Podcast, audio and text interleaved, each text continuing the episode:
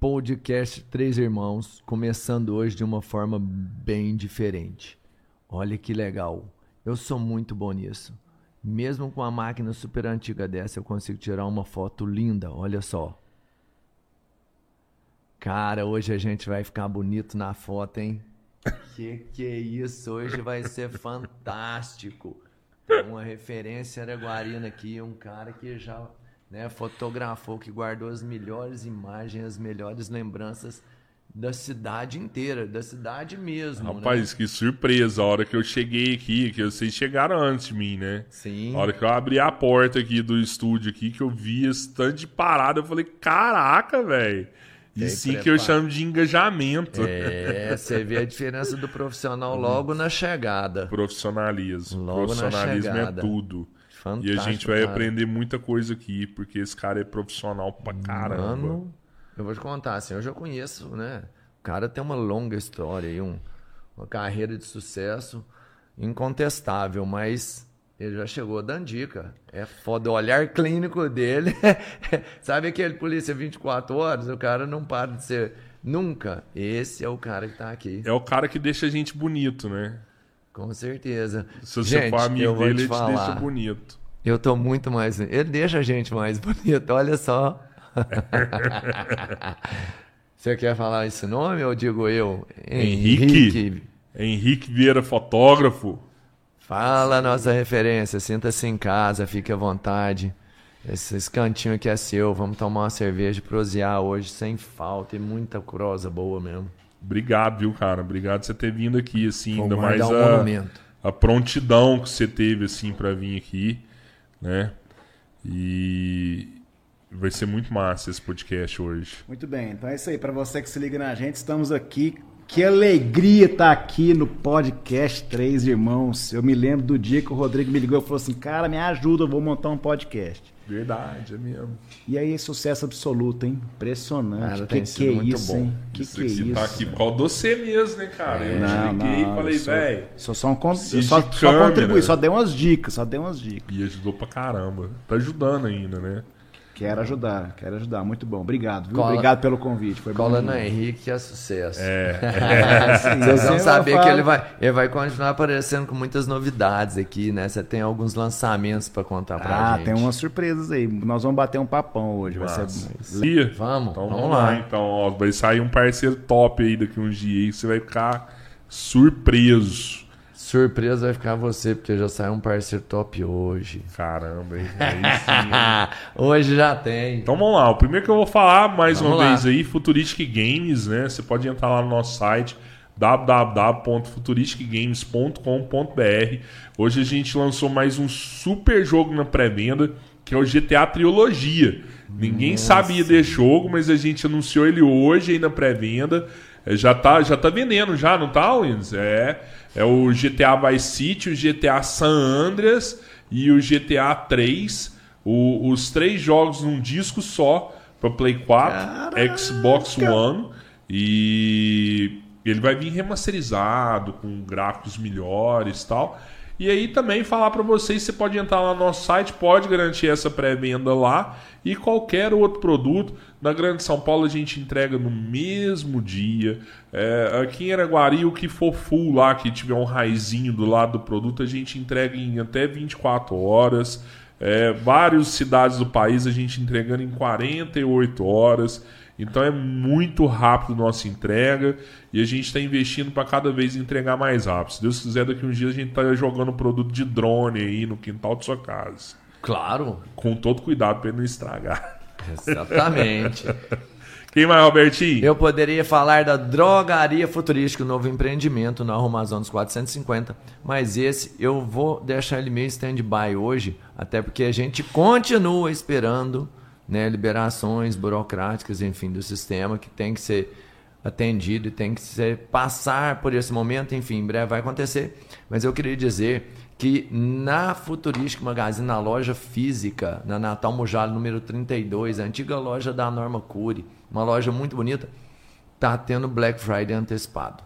Os preços lá tão bacana. Não tem, eu, eu me assusto, eu chego lá, hoje fui passar uma promoção de um Ah. brinquedinho eletrônico que a gente tem lá, Ah, é tipo Furby, né? Tipo Como Furby. é um Furby dos tempos da modernos. estrela, é um Furby, né? É, quem viu o Furby, quem lembra daquele brinquedo fantástico, conversa né? com você, que movimenta, interage e tudo mais. Um, ah, vou falar o preço, hein? Tá por 180 reais lá na Futuristic Que? Game. 180, mano. Aqui é de 600? Esse. Não, para de graça. Mas são poucas peças, então você tem que ir lá garantir o seu um brinquedo fantástico. A gente vai começar, vamos falar, a montagem do Natal lá na Futurística. A gente vai montar a maior árvore de Lego do Brasil dentro da loja.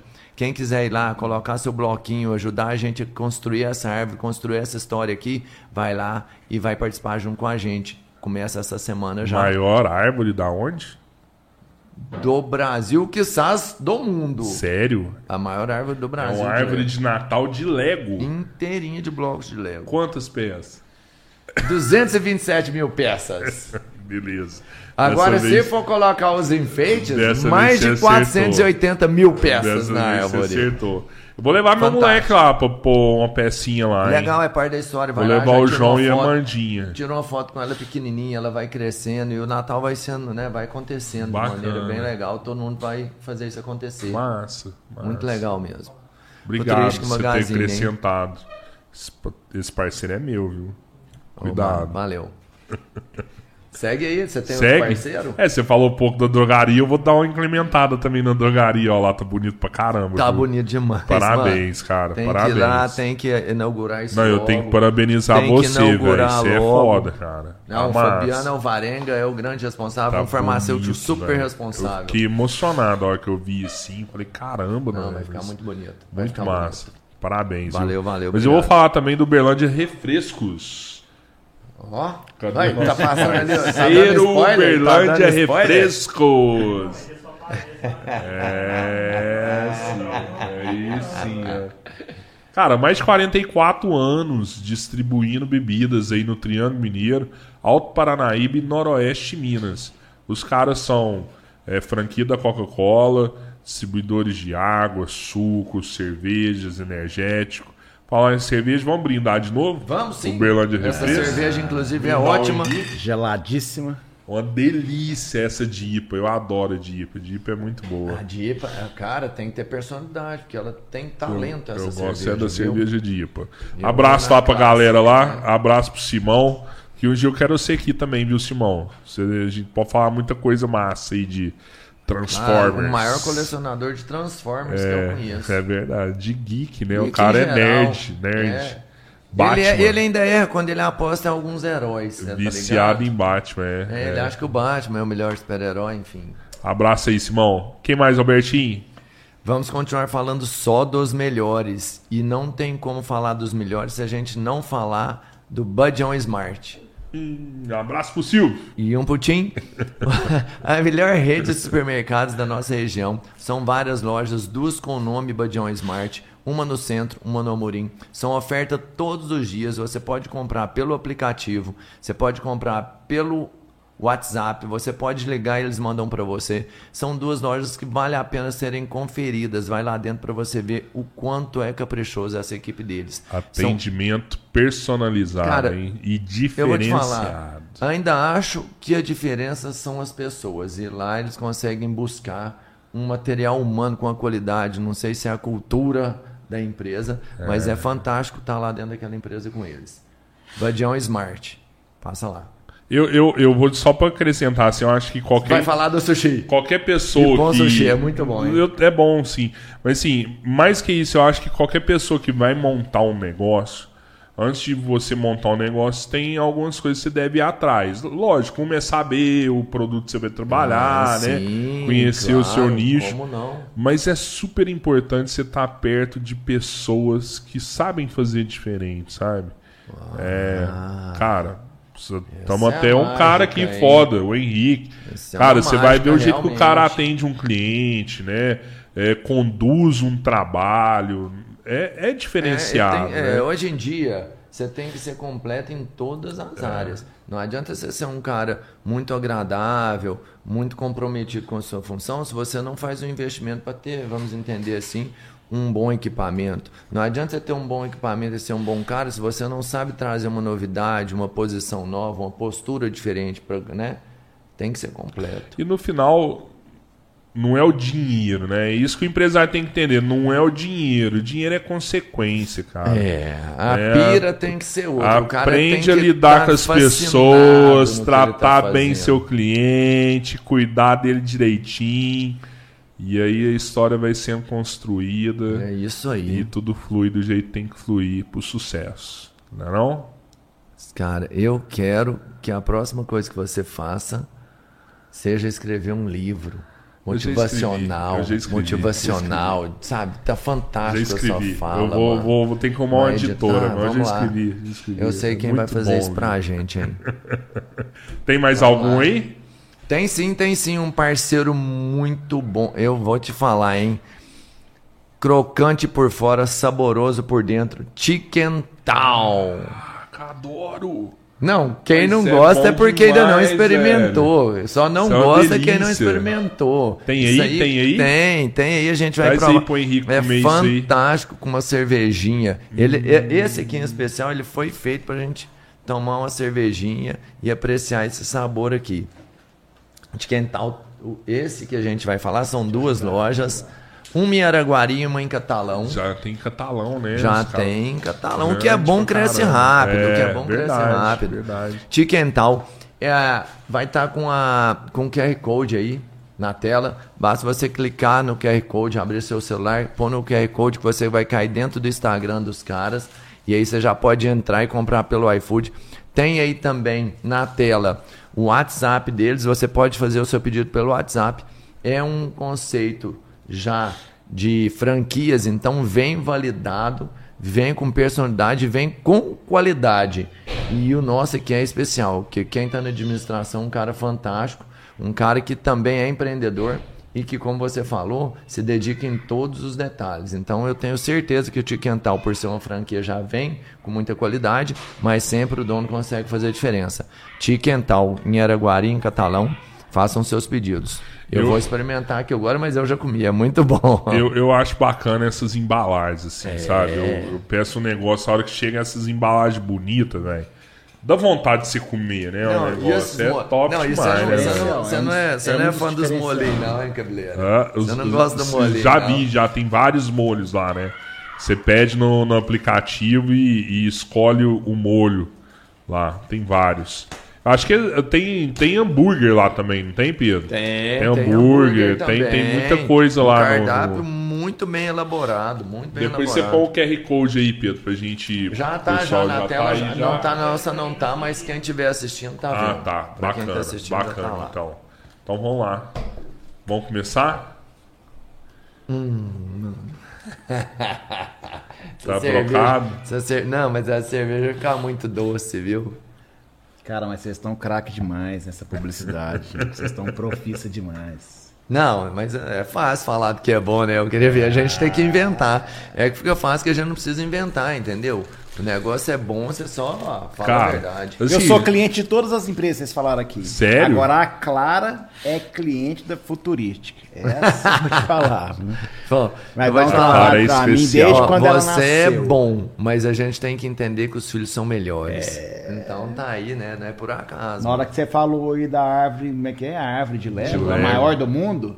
A maior do mundo. Eu não vou afirmar a maior do mundo. A do Brasil eu vou afirmar com toda convicção. É a maior do Brasil, a maior árvore de Lego do Mas Brasil. eu acho que é. É, A do é a maior também, do né? mundo. É, É, não porque a tem- Lego, não dá pra você falar isso porque ela surpreende, né? É, não sei que uma- lá na Legoland lá e os caras resolvem fazer uma árvore de Natal É. Enfim, lá né? que é E foda. depois né? falar, ah, esse É. pessoal tá exagerando. Eu não gosto de exagerar, vocês já perceberam esse Chegou o Titanic lá, da Lego lá, vai chegar, né? Chegou, acho que mais de 200 peças. É, que eu exagero um pouco, né? Mas, mas- Chegou? Não, não chegou ainda não. Vai chegar o Titanic, chegar. o maior Lego que tem. Agora hoje. Tiquental direto bate a porta lá em casa. É. Pelo menos uma vez por semana, Tiquental bate a campainha lá em casa. Eu vou deixar uma pra sua menina ali, então. Vou deixar esse nervoso que dá um... Ela, ela já tá, já, Já tá, tá lá, já. já tá Gosta aproveitando. né? mesmo, hein? Ah, então eu vou deixar isso aqui. Agora, Badião Smart eu acompanho que lá desde a época do Armazém do Badio. Eu também, é bem antigo, Não. hein? E o Silvio, e a Shirley foram pros meus padrinhos de casamento. Então eu chego lá e falo, e aí, padrinho, madrinha, como é que é? Nossa, mas você também não Tá bom de errado, padrinho, né? hein? Hã? Tá bom de padrinho, É, hein? Sabe né? escolher, né? Como diria, como diria um amigo meu, é o ruim de padrinho, hein, E quem rapaz? tirou foto do seu casamento? Rapaz, quem tirou foto do meu casamento foi um colega de Uberlândia, chama Marcos Araújo. Inclusive, quero mandar um abraço pra ele. Marcos Araújo tá sumido. Pro meu, meu pai poder aproveitar o casamento. Né? Claro. Então, no seu E aí? caso era foto, que a família inteira queria aproveitar. né? É, aí eu convidei um colega de Uberlândia, o Marcos Araújo, pra ele poder vir fotografar meu casamento. Passou uma responsabilidade pro cara pequenininho, hein? É. Ó, faz meu casamento. Aí o cara falou assim, hã? Nós estávamos falando de filme aquela hora, o Marcos Araújo pediu assim, não, então tá, então você me arruma 20 rolos de filme. Eu lembro direitinho. Eu dei pra ele 20 rolos de filme e fotografei meu casamento. Porque era, era filme também, Época né? de filme de 12 poses. 12 fotos. Eu sei que O tá máximo fotografando- eram 12? Ou Não, tinha- não. O modelo do filme que a gente usava naquela época Uhum. era 12 poses. Porque era um filme de um formato maior, que dava mais qualidade. A gente hoje está acostumado a fazer aí centenas de fotos, milhares de fotos no celular, quando você aperta o botão lá faz aquela. Na nossa época, não. Na nossa época. Fica parecendo que eu sou antigo, mas eu sou, eu sou mocinho. Não, você é um pouquinho- eu sou bem mais é. novo que o Robertinho e que o Jorro. Bem mais novo. Não, é mais do que eu, então é fácil. Eu acho que ainda não passou ninguém que é Não, mais velho a- que eu. na aparência você é mais novo mesmo. O cara é atleta, bike. Não, é, né? não roda com fica pneu murcho igual a gente. A gente não na rodou com pneu murcho. O é Henrique não, o Henrique sempre na É, o vibe. Tá também. novão aí, atleta. né? Mas Ah. eu até ia falar isso. Tipo, eu lembro de você na escola. Eu acho que você deve ser um ano, dois anos mais velho que eu. Eu sou de 79, você deve ser de 78, 77, 75. Eu lembro, eu lembro Então, de essa você é a no vantagem. objetivo. Eu também lembro do Henrique na escola, então eu acho que um pouquinho mais E- mesmo. e- O povo não tinha boas, assim, não era não era uma boa referência na escola, não. Não, Você mas- era custosão, não Não sei era nem que que nem que não. era custoso, não. Eu era, assim, a, primeira, a minha primeira impressão sempre foi muito ruim. Por que isso? Porque o povo falava, ah, aquele Henrique é muito metido. Sempre foi assim. Tanto é que teve uma vez, que teve uma pesquisa aqui em Araguari, dos mais chatos da cidade. Eu ganhei em segundo lugar. eu só perdi, sabe pra quem? Pro Ferrugem. Nossa O Ferrugem, o saudoso Ferrugem? É. saudoso Cara, o Ferrugem Ferrugem. não entrou, não entrou. Entrou em primeiro lugar, eu em segundo e terceiro foi o Bodinho. Tadinho, Ferrugem. Os três com- Ah, mas não era não, hein, mano. Ah, assim. mas é a primeira impressão. É quem não conhecia, talvez. Primeira impressão, é, é a questão da primeira O que impressão. que é? É por causa desse rosto bonito, alguma coisa? o que, que você Ah, não acha? sei, o povo falava que eu era Você saía bem nas metido, fotos. é. Na época do Objetivo, que a gente estudava mais ou menos na mesma época, Ah. eu usava um, um- um- tipo um macacão com suspensório, sei lá, uma roupa jeans Ah, diferente, um óculos e tal. E o povo grilava com isso. Mas é que eu não gostava muito do padrão. Sempre quis fazer alguma coisa diferente, né? Mas era isso que eu ia te falar. Assim, eu não lembro de você com câmera ah, na escola, esse tipo de não, coisa. Não levava a câmera pra escola. Que- Nem que- podia, né? Porque não era sua, seu pai como é profissional, não- seu avô no caso, né? É, não, assim, Mas não- você já gostava mu- muito de câmera? Já, eu brinco que é o seguinte. O povo pergunta assim, ah, você tá na fotografia há muito tempo? Eu não nasci, eu fui revelado. Vou explicar o que aconteceu. Não, já o trocadilho já ficou fantástico. o meu pai, na, casado com a minha mãe, foi ensinar a minha mãe a revelar fotos. E os dois lá dentro daquele quarto escuro, aquele ambiente e tal, eles me revelaram. Que entendeu? loucura, mano. Deu inclusive uma mancha de revelação, ó. Uma mancha de revelação. Não revelou muito bem aqui. Antigamente era mais difícil. É, era mais complicado. Então, assim, eu, eu, eu nasci na fotografia, nasci. Eu era, eu me lembro, assim, muito criança, esse esse filme de 12 poses, ele tinha um carretel. Então, quando revelava o filme, você tirava o filme desse carretel e eu, eu fazia carrinho com carretel. carretel. Era outra paixão que eu sempre tive, que era com carro e tal. Então eu me lembro, porque meu pai, ele fotografava no final de semana e toda segunda-feira à noite, ele e o Simão, Simão nosso fotógrafo, amigo Simão, né? sim. não saía lá da casa do seu pai, e o seu pai não saía da casa dele. Ele e o Simão iam lá pra casa porque os dois eram sócios na revelação de filme. E eu, menino, mas muito mais novo que a Clara, eu ia pra lá pra ver eles revelarem e eu ficava brincando depois com os carretéis que sobravam. Isso- o laboratório era no fundo Então, da minha essa casa. revelação é que você passava tipo dentro de uma água. Isso, é. Isso, eu já, vi- a Isso, gente, a gente já isso. viu, eu já vi isso em filmes, É né? isso aí. Deixa E pendurado. aí, quando você perguntou mais cedo, ah, você- é, um museu já te procurou para comprar essa câmera? Eu estou montando um museu de fotografia, porque tudo que nós tivemos de equipamento, nós nunca vendemos. Que legal. Todos os equipamentos, tudo. As máquinas de revelado, meu pai, tudo tá guardado. Tripé, tudo, os- tudo, o- o tudo. laboratório. Câmera do meu avô, a primeira câmera do meu avô, que foi essa que você começou o programa de hoje. De madeira. Primeira câmera do meu avô. Ele veio para Guari, porque meu avô é de Estrela do Sul. Ele veio para Guari em 1935 e ele comprou um estúdio de um alemão que na época foi convocado para lutar na guerra. O cara Caramba! foi intimado para voltar para a Aham. Alemanha. Aí o meu avô veio de Estrela do Sul e comprou o estúdio usado desse alemão. Essa câmera que você brincou com ela aqui agora é a primeira câmera do meu avô. É uma câmera alemã. Alemã. Que A já gente- era usada em 1935. Nem deveria existir no Brasil. Essa de- deveria ser, vamos entender, ser a única. o cara que deve ter veio. trago da não- Alemanha. Então, Então, Brasil- é isso que eu falo. Não, não, não tinha isso aqui, com certeza. O Brasil né? não fabricava equipamento fotográfico. E, na verdade, não tinha escola de fotografia. O meu avô era um autodidata. Lá no estúdio tem uns livros lá do meu avô em francês. Meu avô não falava francês. Sei lá como ele... Caramba. Entendeu? Então, assim, o meu bisavô, que também era de Estrela do Sul, Norato Vieira, inclusive tem lá a rua com o nome dele e tal, ele não era fotógrafo de profissão, mas tinha um ofício de fotógrafo. Tem fotos do meu avô que o meu bisavô fez lá naquela época. Então, eu acredito que o meu avô aprendeu o, o- o começo da fotografia com o meu bisavô. Agora você vê, naquela época, 1900, e, sei lá, 30, tem fotos, montagem do meu bisavô, que meu bisavô fez. Por exemplo, eu não sei se você lembra, que o seu pai vai lembrar muito, que era o Bulute, que era um primo do meu pai que trabalhava no Foto Geraldo. Tem uma foto do Bulute tocando cinco instrumentos na mesma foto. Ele tocando um violão, ele tocando uma bateria, ele tocando Caramba, um instrumento de sopro, ele cantando no microfone. Naquela época, 1930. Até hoje você pedir pra me fazer isso, eu não sei como faz, nem com os filtros, com o aplicativo.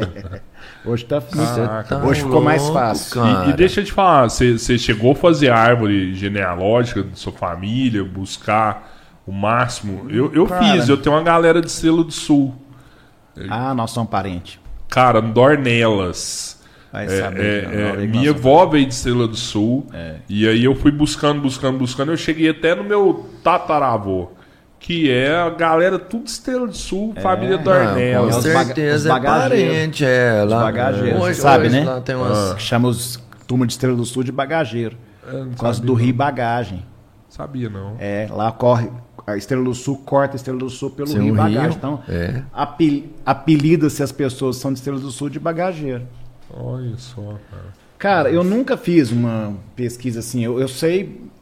Eu sei tanto da família da minha mãe quanto da família do meu pai, até os meus bisavós. Bisavós. Mais do que isso. Eu sei que o meu bisavô era um mulatão.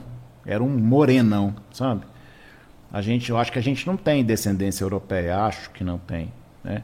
Mas eu nunca tive assim um interesse de fazer, mas é uma boa, né? Fazer uma árvore genealógica para saber um pouco dos nossos antecedentes. É legal que você tem muito registro, né? Você tem foto, essas Então, coisas. você vai, você vai fazer um museu, mas eu acho que Ah. independente da quantidade de, de material que você tem, de máquina, de tudo, só o acervo fotográfico que você deve ter aí da sua família. Já dá um museu muito louco, Ah, muito, bem, bem- legal. Bem, citado isso aí. Bom, é, o meu avô, que foi quem o Foto Geraldo chama Foto Geraldo porque ele é o Geraldo Vieira, né? Ele que fundou o Foto Geraldo em 1935, que era lá na, na rua Doutor Afrânio, mais ou menos ali em frente ao edifício Araguari, ali, mais ou menos onde hoje é o cartório, ali onde É trabalha o a eu te nossa falei, amiga tinha lá. uma foto de um cachorro porco lá, eu passava lá pra ver isso todo dia quando eu era menino, mano. Eu Mas aí lá é legal. outro estúdio, era o estúdio do Gebart. Tinha um estúdio do Ah, Gebart, que é mais tá, contemporâneo, mas na nossa época. Pode tinha um ser. estúdio do Gebart, que era do lado do Bar Apolo, e tinha o J Neto, que é o Simão, do, Do lado Simão, da banca da de revista. Ah, né? tá, tá, não, eu lembro desse também. Já o meu avô era mais ou menos ali. Tem a Prada, né? Companhia de Energia Elétrica, né? Que é em frente onde era a mineira ali. Em frente à Casa dos Ferros, nós estávamos falando daquela festa, em frente à Casa dos Ferros era o Foto Geraldo. Então o primeiro Foto Geraldo foi ali. Os estúdios de fotografia naquela época ficavam em volta das igrejas, então era próximo da igreja matriz. Porque só, o fotógrafo não ia lá fotografar o casamento, as pessoas saíam da igreja e iam para o estúdio para fazer a Caraca. foto de casamento. Era uma, foto, uma. Aqui. Nós estávamos falando aqui. Saía a noiva e o noivo de, de, de terno, enfim, e parava isso, lá. parava lá e fazia Combinava, né? Ó, vou, vou casar, foto você de casamento. É, era uma foto só, a única foto. Não era álbum de Que casamento. loucura, velho. Então acaba que naquela época os estúdios eram em volta da igreja. Na verdade, as cidades cresciam em volta da Exato, igreja. Né? O era começo isso, de Araguari era. foi ali na Foi lá matriz. na Então ali era o centro. Ali era o centro. Então o meu avô, ele veio para Araguari, comprou o estúdio desse alemão, fundou o Foto Geraldo e assim ele começou o ofício de fotógrafo. Né? E é autodidata, não fez escola, não fez nada, aprendeu sozinho na marra. Agora imagina, naquela época, que não tinha essa eletrônica que tem hoje, não tinha facilidade de aprender como a gente tem hoje, com o conhecimento disponível gratuito na É. internet. Então era outro momento da Cara, você não tinha margem de erro, porque você tirava uma foto, demorava sei lá quanto tempo fazendo. Não Imagina, dá. é. Deixa eu testar aqui, tirar uma Não, aqui, não tirar. Não, existe dava, isso. ele tinha que ser sempre assertivo ao extremo, né? Não existia isso. Então louco. hoje com a fotografia digital, que eu acho que é uma grande sacada da foto digital, que fez com que os fotógrafos aprendessem fotografia muito mais rápido, que é você ir lá tirar a foto e ver a foto na hora. Porque na época do filme, você tirava a foto e você tinha que imaginar como que a foto ia ficar. E aí depois que revelasse o filme, que você tinha a possibilidade de poder ver. Então naquela época, fazia foto, que é isso aqui, ó, com negativo de vidro. Ó, Olha isso aí, rapaz. Aquela câmera que você brincou com ela no começo do programa, a foto era um negativo de vidro. Então, através desse negativo que fazia a foto em papel. Caraca. Se a, se a foto fosse grande, o negativo vidro tinha que ser grande. maior. Se a foto fosse menor, entendeu? Então imagina, naquela época fazia só uma foto, não tinha essa história de fazer várias. Bom, e assim o meu Devia avô. ser caro pra caralho, né? Trocar Cara, o Vai, tinha um, vidro, um tudo, vidro, né? um. Cara, e outra coisa, o Brasil não fabricava nada, era tudo material importado, né? Vinha tudo de fora. Na época já era Kodak, por exemplo, que Você foi a tinha grande um contato marca, pra né? arrumar o produto. É. Meu, meu avô tinha uns amigos em São Paulo, os caras traziam, Uhum. então. Cara, mas fotografia é uma coisa tão louca, por exemplo, eu, eu fiz um intercâmbio nos Estados Unidos e lá eu visitei a região do Arizona e visitei um estúdio fotográfico como o nosso, antigo também, mais de 80 anos, em Grand Canyon, na vila do Grand Canyon. Não, mas aí é um lugar muito bonito, hein, mano? pra Massa. foto, então, Mas tá aí, louco? Houve. Pra revelar, que a gente tava falando aqui agora, precisa de água, né? No Canyon não tinha água, lá era deserto. Então o cara tinha que descer 12 horas para buscar água e gastava 18 horas para subir. Porque o Canyon, você tem uma descida lá de mais Uhum. de 3 quilômetros. Só tinha água lá embaixo, no Rio Colorado, não tinha água em cima. O grande problema do Arizona, o desenvolvimento que aconteceu no deserto, Aconteceu de 100 anos para cá, ou pouco menos de 100 anos para cá, por causa que chegou água, igual está acontecendo lá a transposição do São Francisco do. Nordeste, aconteceu isso lá nos Estados Unidos. Agora você imagina o desafio do fotógrafo naquela época que tinha que descer aquele buraco do Caraca. Quênia para buscar Aham. água. Então, era, é- era tipo algo tipo isso que meu avô vivia aqui. Não, e né? por isso que não tinha fotógrafo, mano. O cara desanimava Não, mesmo. Não, era um muito ofício. trampo pra fazer uma imagem É. e. E aí o meu avô fez a carreira de fotógrafo e todo mundo trabalhou no estúdio dos meus tios. Só o meu pai e um outro tio que seguiu a carreira profissional de fotógrafo. Eu tenho um outro tio que é fotojornalista, que trabalha em Goiânia. E, e o meu pai seguiu a carreira de fotógrafo. Mas antes, antes do meu pai, antes dos meus tios, o meu avô veio de Estrela do Sul e logo depois ele trouxe o sobrinho, que é o Bulut. O nome dele é Napier, mas todo mundo conhecia ele como Bulut. E aí o Foto Geraldo trabalhava o meu pai, o meu avô com esse tio, esse Sim. primo do meu pai, o Bulut. E depois meu pai começou a trabalhar e meu pai começou com 13 anos ajudando meu avô no laboratório e tal, e depois começou a fotografar. Aí eu brinco, ah, eu não nasci, fui revelado, porque eu, eu cresci com a fotografia. Na minha casa, não sei se você lembra, era no José do Patrocínio, quase em frente à Master Video. Sim, sim. Era sim. minha casa. Lá foi o Sim, eu me lembro demais. Depois lá É. foi o estúdio, é. Foi, foi o primeiro estúdio bacana Top, que né? teve, não Assim, foi? é, depois que saiu dos Mudou prédios o mais antigos. É, aí, né? Mudou o conceito. de- Meu de- pai, é, porque o, o, o Foto Geraldo era uma sociedade, meu avô resolveu desfazer e meu pai ficou sozinho. E nesse momento, o Bulute também saiu, porque na- até então trabalhou o meu avô, o Bulute, meu pai. Em 75, ano que eu nasci, o meu avô foi para Goiânia para morar lá, porque eu tinha alguns tios que já estavam estudando lá. E aí, quando foi em 93, o meu pai resolveu realmente é, desfazer a sociedade. E meu pai construiu um estúdio no, no jardim de casa. Chamou o Rogério Duarte, nosso amigo arquiteto, e o Sei. Rogério construiu um prédio no jardim da minha casa. Inovador, né? De Super novo. moderno, com uma arquitetura Era. diferente e tal. Só que era um estúdio pequeno, muito pequeno. E aí o meu pai, nessa época, fotografava muito em Uberlândia. Meu pai que fez os casamentos, por exemplo, dos filhos do seu Alair Martins, da turma da Arcon, Caraca. é, as, gran- as famílias famosas de Uberlândia. Meu pai explodiu em Uberlândia. E aí, é, nessa época, trabalhando lá no estúdio, o laboratório era no fundo de casa. Então eu cresci vendo isso, sabe? Meu pai fotografando e meu pai revelando fotos. Naquela época, colocava a mão no químico para revelar a foto. E as unhas ficavam escurecidas, assim, ó. Sabe? Quando a unha Sim, fica preta. aham, Isso aí. Aí eu, eu, eu achava estranho aquilo. Isso é uma lembrança que eu tenho de infância. Meu pai com as unhas escurecidas. Por quê? Porque mexia com a mão mesmo. Era um processo completamente artesanal. Mas tem gente que usa uma pinça pra pegar. É, né? meu pai gostava de pegar com a mão. Meu avô também pegava com a mão. Não tinha paciência, Costume, não. Era o raiz Não demais, usava né? pinça nem nada, não. A Pegava com pinça mão. é justamente pra não escurecer os justamente dedos. para não escurecer a- as unhas, né? A- Caraca. o químico tinha uma reação com as unhas e escurecia as unhas. E, e- Parece que, se não me engano, no álbum de casamento do meu pai, aparece lá meu pai assinando lá o termo de casamento É com um- as unhas é escuras. É. Caralho, velho. E, e assim, a você os tem noção a por que, que seu pai aqui em Araguari explodiu lá em Uberlândia? Foi por Bom. conta de um estúdio inovador aqui, Não, que lá não. não tinha parecido. É, eu até eu defendo muito essa tese de- pelo seguinte: você concorda comigo que se a gente pegar 10 câmeras iguais, então, a gente pegue 10 câmerazinhas iguais essa aqui e coloca na mão de 10 fotógrafos diferentes, nós vamos ter 10 fotos iguais? Não. São 10 fotos diferentes. Por quê? Porque cada fotógrafo tem um olhar, concorda? Exato. Você pode ter o mesmo equipamento, mas ninguém faz uma foto como você, Rodrigo, porque o seu olhar é único. Então, eu acredito que o meu pai, ele despontou porque ele tinha uma fotografia artisticamente muito bonita. Tem- legal, meu cara. pai nunca teve o melhor equipamento. Nós sempre tivemos um equipamento mediano. Tanto meu pai quanto meu avô lançava uma câmera top e meu avô falava aquilo que eu falei para você, Robertinho. Não é a câmera que faz a foto. Meu avô falava isso. Quem faz a foto é o fotógrafo. Esquece a câmera. Esquece que lançou uma câmera nova. Você tem que fazer uma foto boa com o que você tem. Então e ele aí. conseguia, né? Mas É. aí é um audiodata, o outro que herdou um talento, talvez, e É, tem muito trabalhou de com mais talento, né? Tecnologia, isso, é. com mais informação, né? É. E aí, famílias.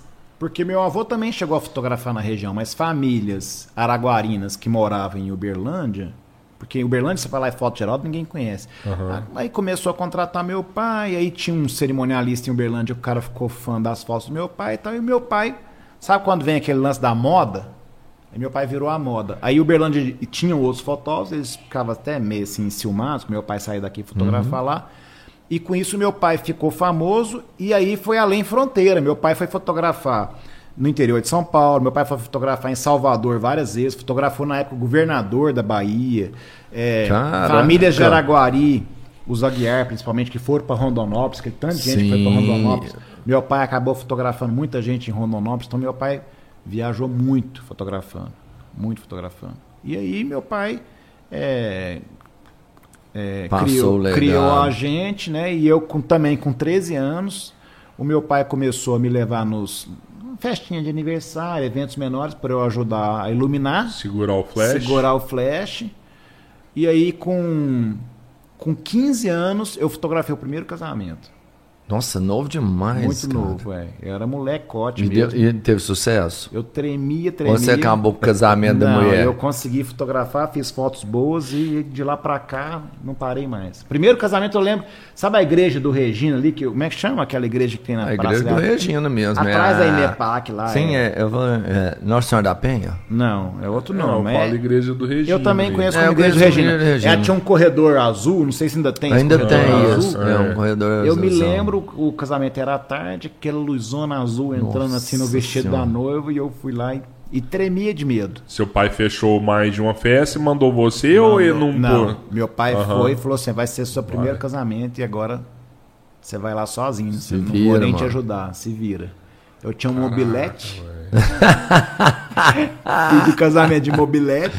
E Terninho, mais um cara, Você foi de terninho você já, já, precisava né? de- terno, mobília eterno, é. mano. Que loucura, é. E na época você precisava de mais um pra te ajudar. Tinha essa parada de segurar a iluminação. Cara, também. nós sempre usamos uma segunda luz.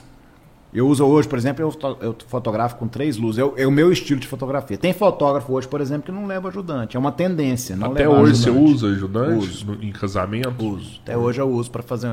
Porque eu gosto de uma luz. Vocês viram, né? Eu cheguei aqui. Não, Aham. super. Mas aí fica um olhar tão profissional, clínico, que eu acho que você é não seguinte, consegue. Fotografia, a palavra fotografia significa escrever com a luz. Então a luz é o elemento mais importante da foto. Entendeu? Se você não tem luz, não tem foto, esquece. Então a fotografia com luz boa é uma fotografia boa. Hoje, hoje os fotógrafos da nova geração, eles estão mais preocupados em editar do que fotografar. Eu não. Eu quero fazer a foto boa lá na câmera. Eu não tenho receio nenhum de descarregar as minhas fotos da câmera e mandar para os meus clientes. Receio zero. Os fotógrafos de hoje não. Que foda, velho. Os caras descarregam da câmera, eles têm que passar lá na edição. É. Ah, não, se eu não editar, eu não mando. Eu não, cara, eu tiro uma foto sua lá, te mando no celular na hora, sem medo.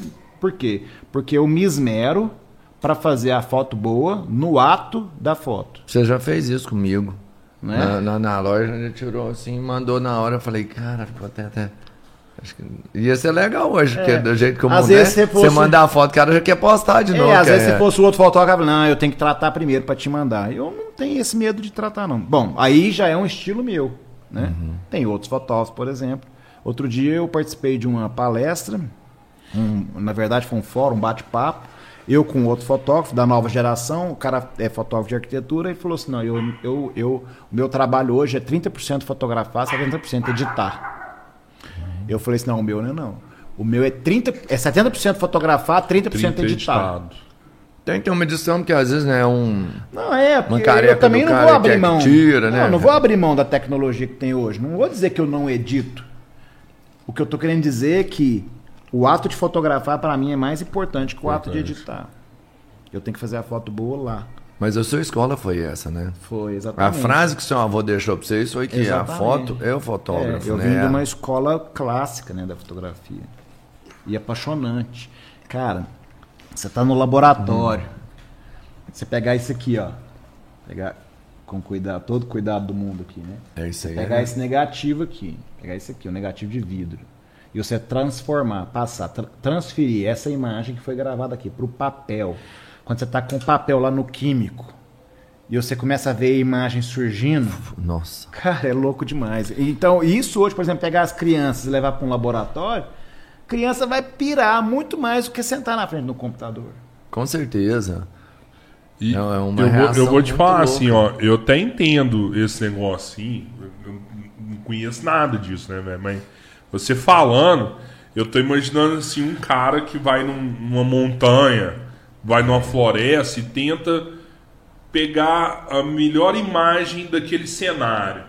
Esse cara quer aquilo, ele não quer, ele não quer pôr no computador aquilo lá, né? Exatamente. Tem gente. Então é, é foda esse trem mesmo. Fotógrafo que faz foto de paisagem, eu conheço vários, vários. O cara pega um banquinho, ele senta lá no lugar que ele vai tirar a foto, ele fica horas só olhando para ele identificar qual é o melhor horário que ele vai tirar a foto. Ele fica lá sentado lá olhando. Por quê? Porque primeiro, antes de você apertar esse botão aqui, ó, você fotografa com os olhos. A fotografia primeiro acontece aqui na sua cabeça. Com todo mundo é assim. Vamos supor, você tá lá na praia, você com a sua mulher, aí você viu aquele pôr do sol magnífico. Na hora que você olha, você imaginou a foto, assim, pô, vou fazer uma foto que vai ficar incrível. A foto já aconteceu. A foto tá aqui na sua cabeça. Qual é a dificuldade que as pessoas têm? De transferir o que ela imaginou para cá. Hoje pro celular. Essa é a dificuldade que as pessoas têm. Aí é falta de conhecimento técnico. Às vezes elas têm dificuldade para conhecer o que que ela faz tecnicamente para transferir o que ela imaginou para cá. Pra guardar o momento de forma correta, né? Não, não é nem de forma correta, é de forma como ela queria, como ela imaginou. Já aconteceu que você te falar assim, você imaginou uma foto, e na hora você vai ver, não, peraí, não é isso aqui que eu queria. Na época do filme tinha muito isso, porque as pessoas não viam a foto na hora, tirava a foto, e ir embora para casa para revelar. Na hora que revelava a foto, pô, mas lá tava muito mais bonito do que tá aqui. Uhum. Porque a fotografia, ela já tinha acontecido, ela imaginou a fotografia, só que na hora que ela foi tirar a foto, ela não conseguiu fazer aquela foto com que ela imaginou.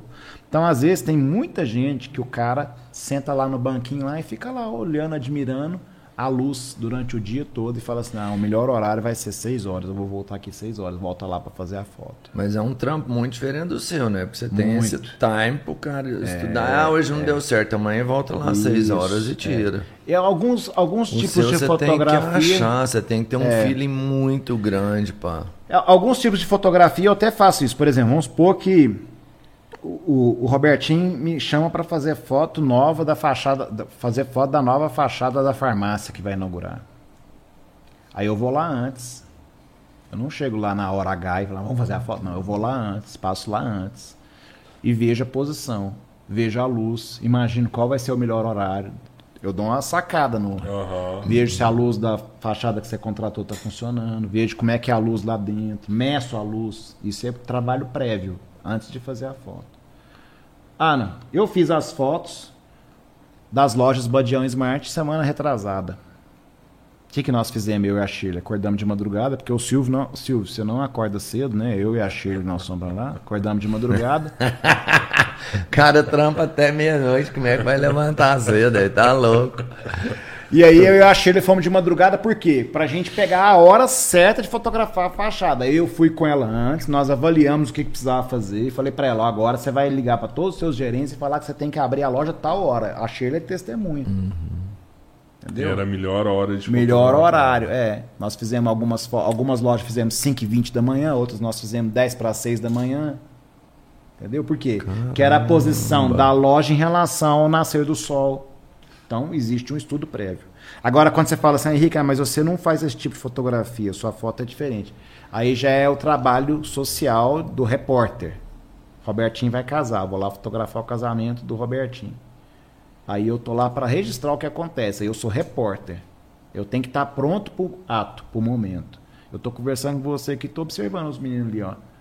Eles não estão nem aí na nossa conversa, eles estão lá mexendo no celular, estão mexendo no computador, eu tô de olho.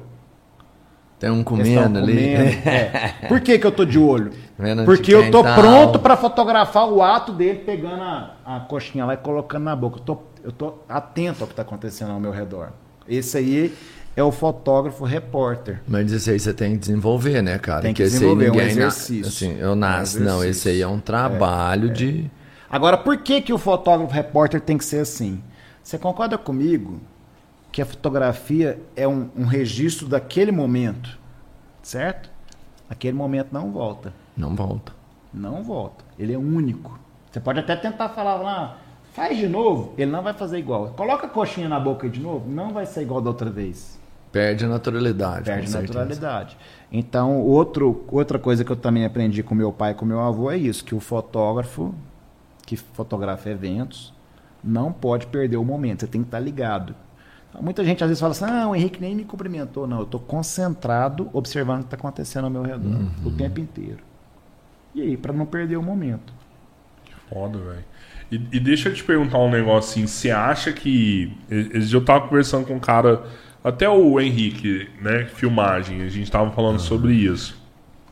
E ele falou, cara, é, filmagem acabou tal. Porque o celular ferrou com todo aí mundo. a hora que eu vou foto, filmar, o, o vídeo já chega na, na- no celular da noiva e tal, porque tá todo mundo filmando, né? Você acha que a, que a foto ela não acaba porque a pessoa não contrata uma foto, ela tá co- contratando é, é a visão do fotógrafo? É o seguinte, é, eu até já discuti isso com o Henrique já uma vez. Ah, ele realmente reclama que ah, diminuiu muito o serviço, porque o celular está tirando serviço da gente e tal. Eu acho que tem du- duas, dois aspectos. Dois aspectos. Primeiro, você, Rodrigo, no seu casamento, você vai deixar de contratar um fotógrafo para deixar uma pessoa fazer as fotos com celular? jamais. Por quê?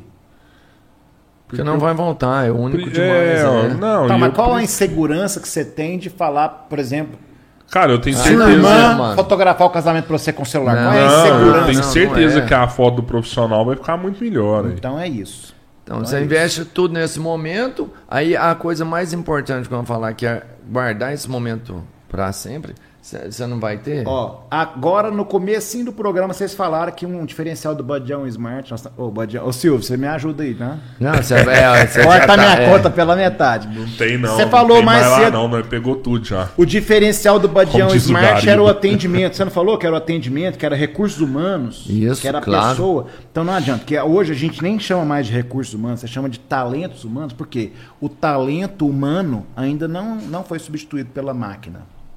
Não foi. Por mais. Uma coisa é você ser atendido por uma pessoa, outra coisa é ser atendido por um robô. Uma coisa é um fotógrafo com olhar técnico, apurado, tá lá fotografando. Desenvolvido. Outra já, coisa é uma né? pessoa que não tem o desenvolvimento, o olhar fotográfico. Lembra que eu acabei de falar que a fotografia não acontece aqui na cabeça primeiro, para depois acontecer na câmera? A gente, eu, eu, nos meus cursos de fotografia, eu falo para os meus alunos: antes, esquece o equipamento, esquece o botão, esquece. Primeiro, desenvolva o olhar fotográfico. Você tem que virar um fotógrafo antes de você ter a câmera. Às vezes a pessoa pensa assim: vou comprar, não, mas também com essa câmera, vou comprar uma super câmera Aham. dessa. Isso é Cara, uma bosta eu nenhuma. não, eu não sei dirigir carreta. Vai adiantar eu ter uma Scania com nove eixos lá na minha casa, com câmbio de, não sei, 16 marchas, sendo que eu não sei dirigir carreta. Então não adianta o cara comprar a melhor câmera se ele não desenvolver o olhar fotográfico. Então, o talento humano não vai ser substituído. Não acredito que uma máquina vai conseguir fotografar como um homem, que tem a sensibilidade da emoção. Exato. A fotografia, ela fala mais do que mil palavras. Então a fotografia, ela transmite emoção. É, tem um ditado que fala isso, né? A imagem É, vale mais é, que mil lógico. palavras. Por quê? Porque Isso é- transmite emoção. A imagem comunica demais. Cara, você olha para um pôster desse, aqui ó, esse vocês colocaram aqui para Olha o tanto que essas imagens comunicam. O tipo da luz, é, Uhum. o, o- o tipo do, da, da- principalmente a- a- o ângulo, a iluminação, tudo isso comunica.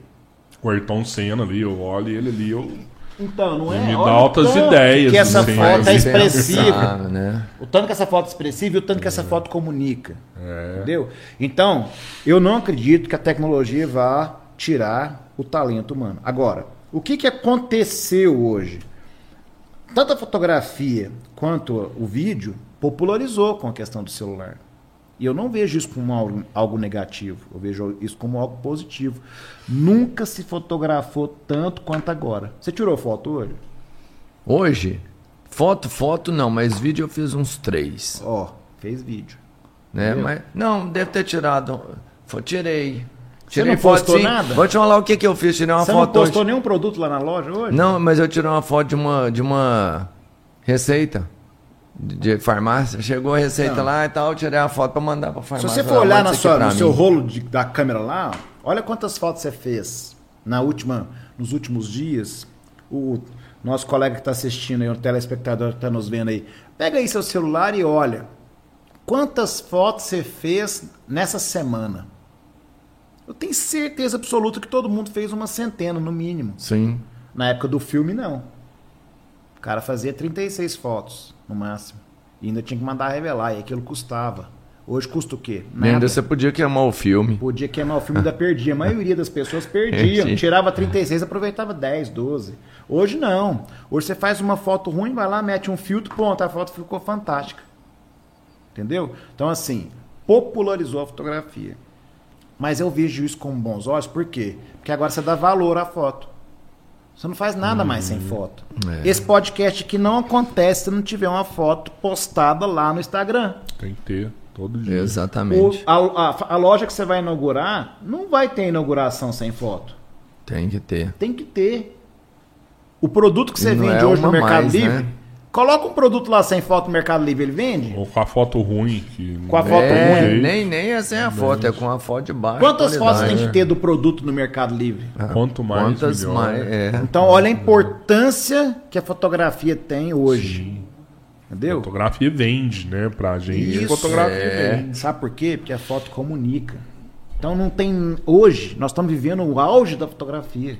O momento mais importante da foto. Agora, cabe a nós, profissionais, que vivemos daquilo, saber como explorar essa tendência. Eu, por exemplo, eu não só fotografo, mas agora, pô, Se tem muita gente que está fotografando, então eu vou ensinar. Aí eu crio os meus cursos de fotografia. Eu ia te perguntar isso Você agora. tem se- autoridade para tem. fazer isso, né? Vou lá e vou ensinar. As pessoas não estão fotografando muito?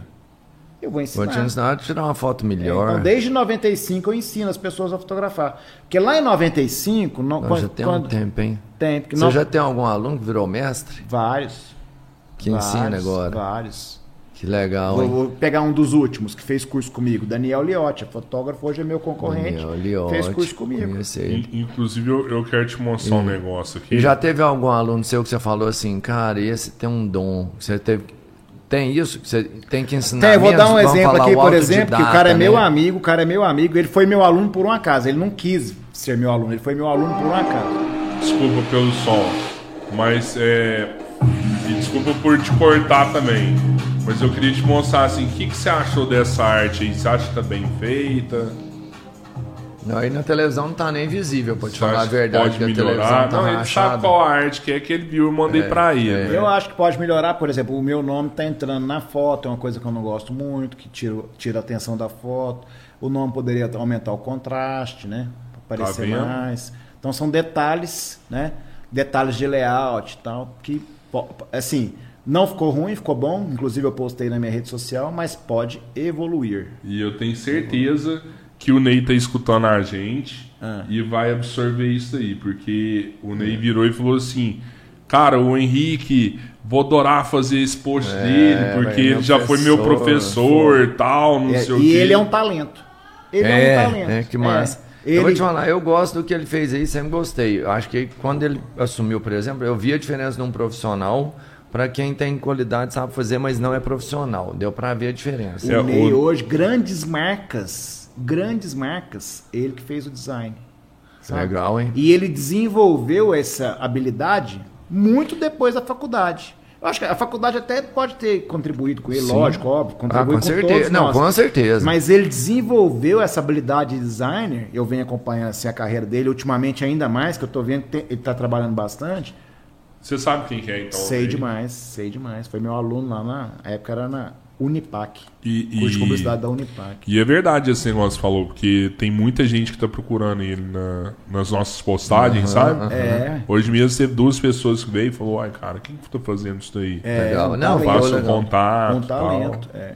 Bom, mas eu ia dizer, por exemplo, de um fotógrafo que ele não veio fazer um curso comigo porque ele quis, ele foi meu aluno da faculdade por um acaso, e eu falei para ele, olha, eu e eu conheço ele desde quando ele nasceu, os nossos pais que são fotógrafos também conviveram muito tempo e tal, e falei para ele assim, você tem talento, você tem um potencial incrível, Araguari é pequeno para você. Foi o Pedro Fonseca. Pedro Ah, Fonseca hoje está além fronteira. Pedro Fonseca hoje fotografa no mundo. No mundo. É um cara que tem um talento incrível. Pedro Fonseca é um fotógrafo artista, é um, um dos trabalhos que eu admiro. Um estilo completamente diferente do meu, completamente Aham. diferente. Ele defende muito a assinatura dele. Eu, eu chamo assinatura mesmo o estilo da fotografia que o cara tem. Você consegue identificar uma foto sua quando é sua? Consigo. Bato o olho, sei que é minha, sei foto que quando era do meu avô, sei foto quando era do meu pai. Bato o olho e falo assim, essa aqui é Porque foto é um geral, trabalho é. artístico também, Olha né? o trabalho do Simão, ó, esse aqui foi foto do Simão.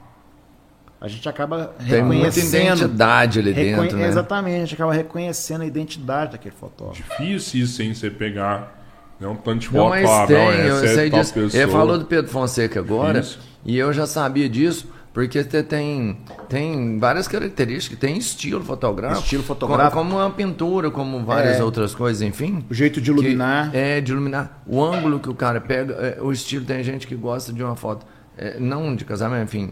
Cara que gosta de, uma foto de um menino sempre triste e tal, que ela é uma pegada dele, ou tem um- sempre um animal voando, sei lá, uma natureza. Então você tem um monte de identidade fotográfica que você pode juntar. Você já viu aquele N, NFT? NFT? Às É, vezes posso da- da- são imagens. Os que a arquivos, gente, né? é, a os gente arquivos que conversou você dos vende, é. arquivos aqui que vende. E é, é um investimento online. Para quem faz um trabalho legal. Tem muitos bancos de na imagem, fo- assim, É, na foto você Fotos. consegue colocar lá e vender. próprio Adobe Fotos. Você, Adobe, você por exemplo, faz isso já? Não, nunca não, vendi. Não vende eu tenho um online, banco de não. imagem próprio, mas nunca coloquei ele à Por que você não põe isso tudo lá e vira um milionário? Tudo lerdeza, cara. Ó, eu, é, eu tenho muitos colegas, por exemplo, o Alisson Oliveira, que é um talento de Uberaba, o cara, o cara que tem uma história de vida incrível, incrível.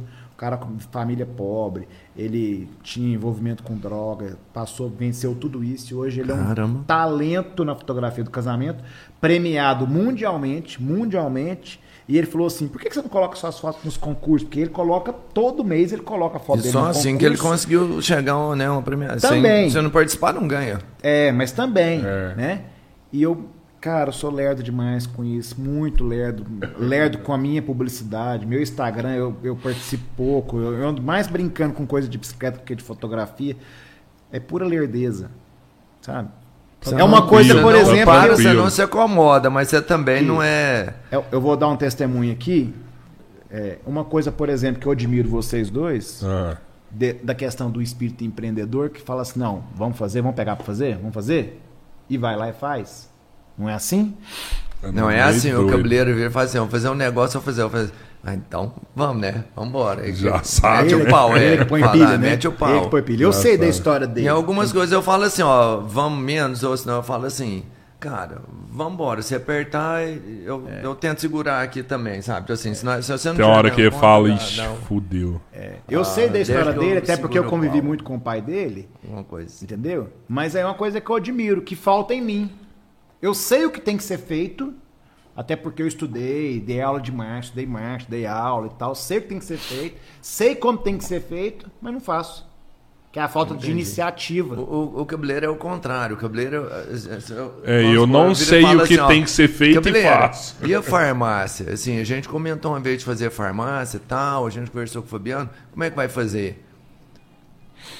Passa seis horas e fala assim: Ô Zé, então, já abriu o CNPJ lá, Fabiano já conversei com ele, já bati um contrato, o aluguel vai ser ali e tal, agora vamos montar. Faz, assim, não, peraí, ele já nem pensou Já direito. tava tudo pronto.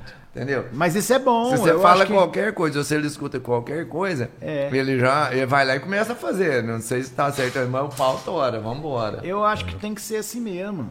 Entendeu, Aí, né? Ô, Eu acho que tem que ser assim mesmo. Mas é que falta em mim.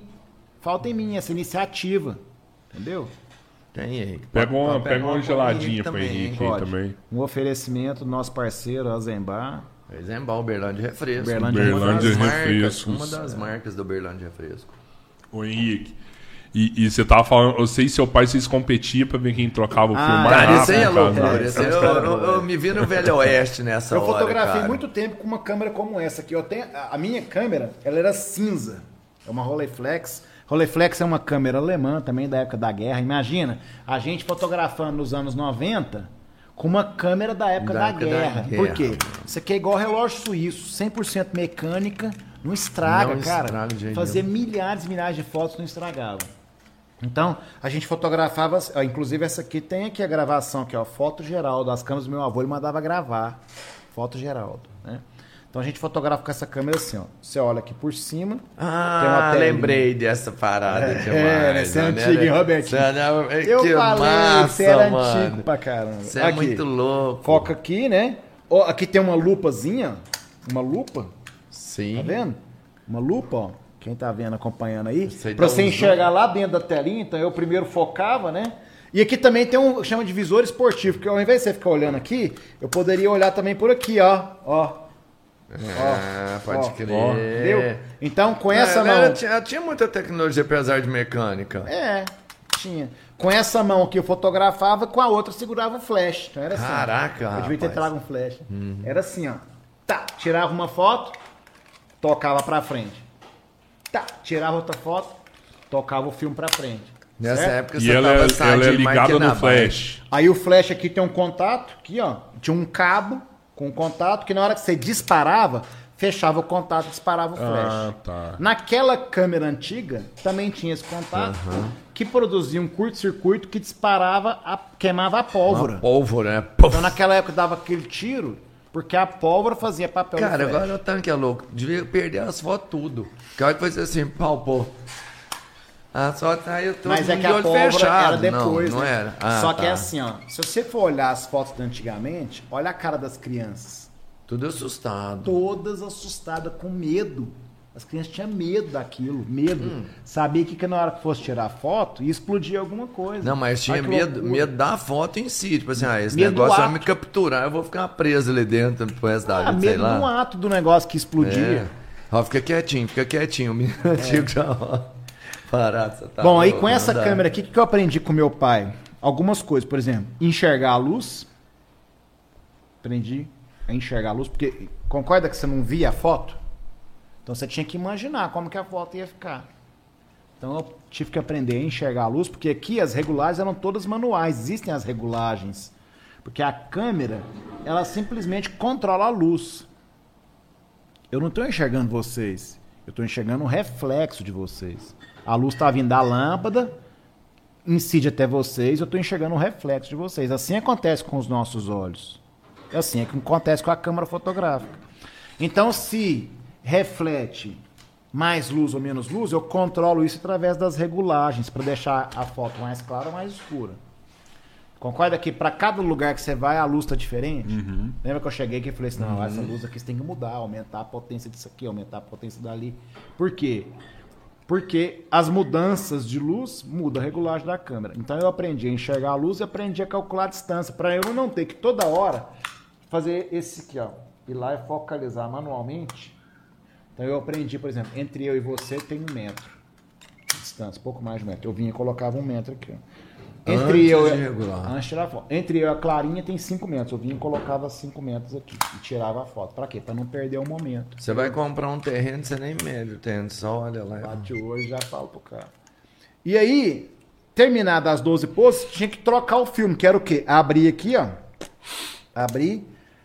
Tem um- lembra do carretel que eu falei, que eu fazia carrinho com Aham. carretel? Ah, tinha o carretel, só, aí tinha uma fitinha que você passava a língua pra colar, que era uma goma que tinha na fitinha, e você vinha e pegava um filme novo, que era o quê? Você tinha que abrir o filme, pegar, Puxar uma pontinha Pô. dele. pôr o carretel aqui, puxar a pontinha, engatar no outro carretel, tocar a manivela até a setinha do filme ficar na, linha, na ponta vermelha aqui, ó, no pintinho Sim. vermelho aqui.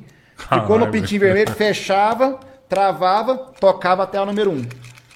Trocou, tocou até o número 1, um, aí você começava a bater. Aí eu e meu pai competia quem trocava o filme mais rápido. E quem ganhava? Aí ele, óbvio. meu pai era o mestre. A juventude não vencia a experiência nessa hora. Essa né? câmera aqui era a tecnologia do meu pai na época. O cara era foda. Foda. Sempre é. Ele- eu falo que ele fotografa melhor do que eu. A experiência que meu pai teve, muito maior que a minha.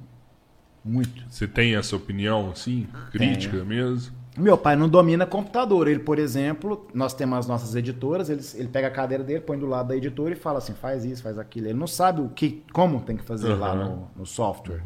Mas ele sabe o que tem, o que tem que ser feito. Ele não sabe como fazer, mas sabe o que tem que ser feito. Mas como orientador, se alguém estiver fazendo, ele consegue entregar um Ele trabalho senta lá melhor do que qualquer lado, um. Fala assim, ó, preciso é. fazer isso. E todos, até hoje, até hoje, meu pai hoje, por causa da pandemia, mudou pro rancho, mas ele vem uma vez por semana, senta lá, aí o serviço fica esperando a semana ele chegar, porque ele é o controle de qualidade. Todos os álbuns de fotografia passam por ele. Caraca, velho. Todas as fotos, foto por foto. Eu, eu acho bom, porque é um Massa, trabalho que ele né? gosta de fazer, para mim é ótimo, um controle de qualidade, é um, é um, é um a fazer para ele também. E aí é assim. Não, e um cara acaba te manja, deixando né? com uma tranquilidade até melhor. Você fala assim, se teve alguma coisa... Passou pelo meu pai, no é, acabou. É. Passou pelo meu pai, acabou. E deixa eu te falar, se você pegar um- uma câmera dessa hoje, você acha que você consegue fazer um casamento com uma câmera dessa e ficar. Consigo. E que você Foram- falou que não é a câmera, Foram né? muitos anos, né? Então você faz um casamento com essa câmera hoje e entrega o mesmo trabalho Consigo. dessas câmeras modernas. Bom, vamos lá, por partes. O mesmo trabalho, a fotografia é, é muito parecida, né? A fotografia digital hoje já tem algumas vantagens, que eu posso fazer edições, né? Que nessa época a gente não tinha, fazer Aham. montagens e tal. Mas eu acho o trabalho mais bonito com filme do que com digital. Eu acho um trabalho mais artístico, Ó. mais artesanal. E, e o A cara gente- que a gente nunca. consegue ver a diferença do trabalho de filme pro digital? Eu consigo porque a fotografia com filme, ela é uma fotografia feita com grão. O filme, Aí é uma questão técnica, às vezes é difícil Aham, explicar sim. aqui, porque a imagem era formada com grãos de haletos de prata. Era cloreto de prata na- no, no filme. O filme era aquele plástico. Sim. Ali tinha uma gelatina. Aquela gelatina que é sensível à luz. O que, o que grava a imagem são, é cloreto de prata. São grãos Uhum. de cloreto de prata. Então é uma imagem formada por grãos. Já a imagem digital é formada por pixels. Pixels. O que, que é o Pixels. pixel? É a abreviatura em inglês de Picture Element, ou seja, elemento da imagem. Então, quando você pega uma, uma fotografia digital e eu pego uma fotografia de filme, você vai ver na fotografia de filme, você vai ver grão. Na fotografia digital, você vai ver pixel, que é aquele quadradinho que se você Sim, chegar pertinho sim, da você TV, consegue- é, você exato. vê. Então, se eu bater o olho, eu sei, essa aqui foi Aham. digital, essa aqui é filme. O que está acontecendo hoje? O que, que são esses filtros do Instagram? É tentando imitar o quê? O filme. Aquelas manchas que tinha, para nós naquela época era defeito, hoje virou filtro. Quando você pega aquele filtro granulado, tem aquelas coisas, Sim. tentando imitar o filme. Nós estamos fazendo um resgate da fotografia de Original, alguns anos atrás. É. Mas isso aconteceu com o disco, com o vinil, né? Tinha acabado e voltou, e o vinil Inclusive, hoje. mandar um abraço pro é Glauco, que eu assisti o programa aqui do Glauco, que a Glauco, banda gente gravou. finíssima. Gravou vinil, né, cara? Vinil, olha aí que massa. É, que massa. Então, nós estamos vivendo esse momento de resgate do passado, né?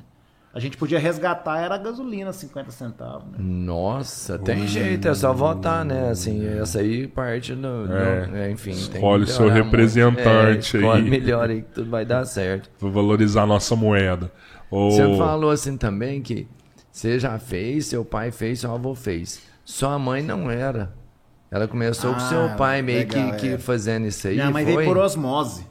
Minha mãe veio por- Por que, a, minha mãe, a minha mãe, a vida, a, a carreira e, ela dela... ficou, e ela ficou fantástica também no final, né? é. Assim, muito. A carreira da minha mãe é a carreira educacional. Ela foi professora, depois foi orientadora, vice-diretora de escola. e tal. Minha mãe fez carreira lá na, na no Visconde de Ouro Preto, depois fez carreira lá no, no, no Polivalente. Ela, ela aposentou no Polivalente. Bom, só que o meu pai, como a gente sempre levou um ajudante, e o meu pai trabalhava igual o, o Rodrigo, assim, dia, noite, noite, dia, não, não, não vive em casa e acaba transformando a casa no estúdio.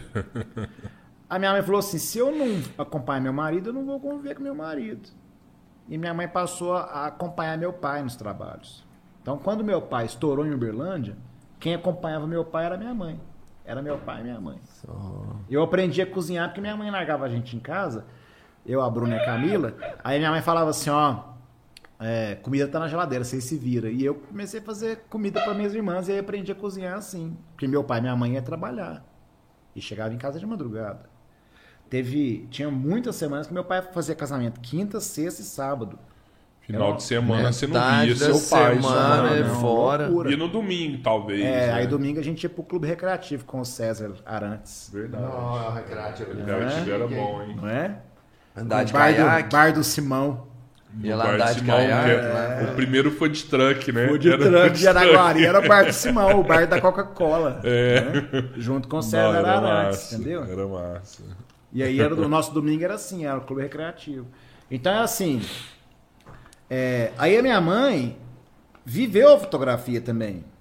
Sabe? Pensa, meu- os dois eram namorados e minha mãe ia pro foto Geraldo lá pra ver meu pai revelar a foto. Eles não me revelavam, tá vendo? Uhum, Sim. Quando a minha mãe aposentou, ela falou assim: Eu tô muito nova pra parar, eu vou continuar trabalhando. Aí ela falou assim: Eu vou fazer fotos também. E minha mãe começou a fazer fotos, que foi por volta aí de 94, 95. Minha mãe foi, fez alguns cursos de fotografia de mulher e começou a fazer foto de mulher, foto sensual, foto de grávida. E aí foi minha mãe explodiu também. Ela, ela puxou um outro nicho. Criou sei um lá. nicho cri- É. e ela Nossa, desenvolveu o mercado paraguari. Ela é muito mais empreendedora do que nós. É. Muito. Aquele estúdio que nós temos lá na Teodolino foi graças à minha mãe. Causa Porque dela. eu, eu formei, aí eu fiz umas especializações em fotografia, comecei a trabalhar fazendo fotografia publicitária, porque eu sou publicitário. Aí falei pro meu pai, pai, não dá mais, nós estamos com um estúdio muito pequeno, tá? Eu, meu pai e minha mãe, eu, você e minha mãe aqui, que nós temos que arrumar um, espaço maior, vamos alugar um espaço. Aí meu pai falou assim, não tá, vamos alugar. O que, que vocês sugerem? Vamos alugar um galpão. Aí, descendo Afonso Pena, do lado do edifício Ouro Verde, não sei se você lembra, tinha uma oficina mecânica. Do lado do edifício Ouro Verde, hoje lá é um terreno. Tinha uma oficina mecânica, era um galpão. E o cara saiu de lá. Falei, pai, vamos alugar aquele galpão, vamos fazer um estúdio lá. O negócio tava certo.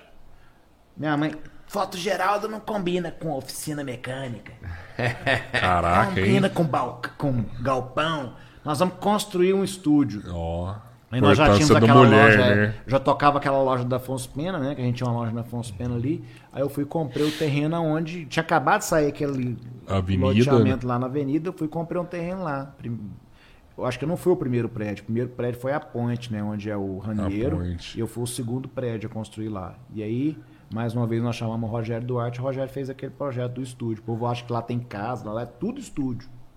Mas é enorme, né? É Enorme. gigante, né? Muito. Gigante. 550 metros Se, quadrados. se aquele primeiro projeto de vocês era pequeno, você ter uma vocês ideia. não erraram O na prédio- mesma forma, né? O, Porque é, ficou- o prédio do estúdio do José de Patrocínio tinha 75 metros quadrados. O prédio. Era um, São era- dois andares. Era um né? loftzinho, era um apartamentinho. Lá, o estúdio tem 550 de construção. Só o estúdio maior, tem dois estúdios lá. O maior tem 150, 160 metros de constru- me- É, lá é 160 metros de, é, de área. Assim, é gigante.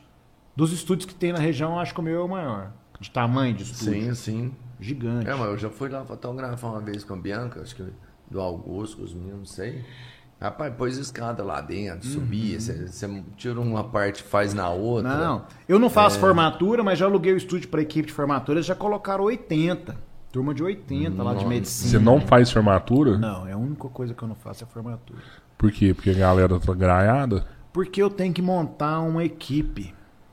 E eu tô noutra vibe, eu não sei, eu, tô, eu tô na contramão de montar uma equipe. Eu tô querendo é, cada vez mais eu trabalhar sozinho, fazer um evento. Sozinho você não faz uma formatura. Não dá pra fazer. Possi- Muita Imagina, gente, por né? exemplo, uma turma de medicina com 60 na hora da valsa. Como é que você fotografa 60 dançando valsa? Não dá pra fazer. Formatura, se você não tiver equipe, não dá. Aí você tem que ter equipe, você tem que ter equipamento, você tem que ter uma estrutura grande.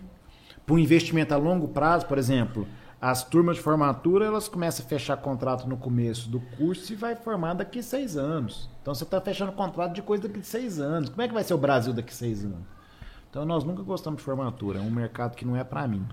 Mas um, um negócio massa que você faz é viajar com lua de mel, né? Então esse Ah, é, deve ser louco demais, mano. Esse eu ia te encantoar mesmo, que um cara que vai na lua de mel ele tem que ser sussa demais.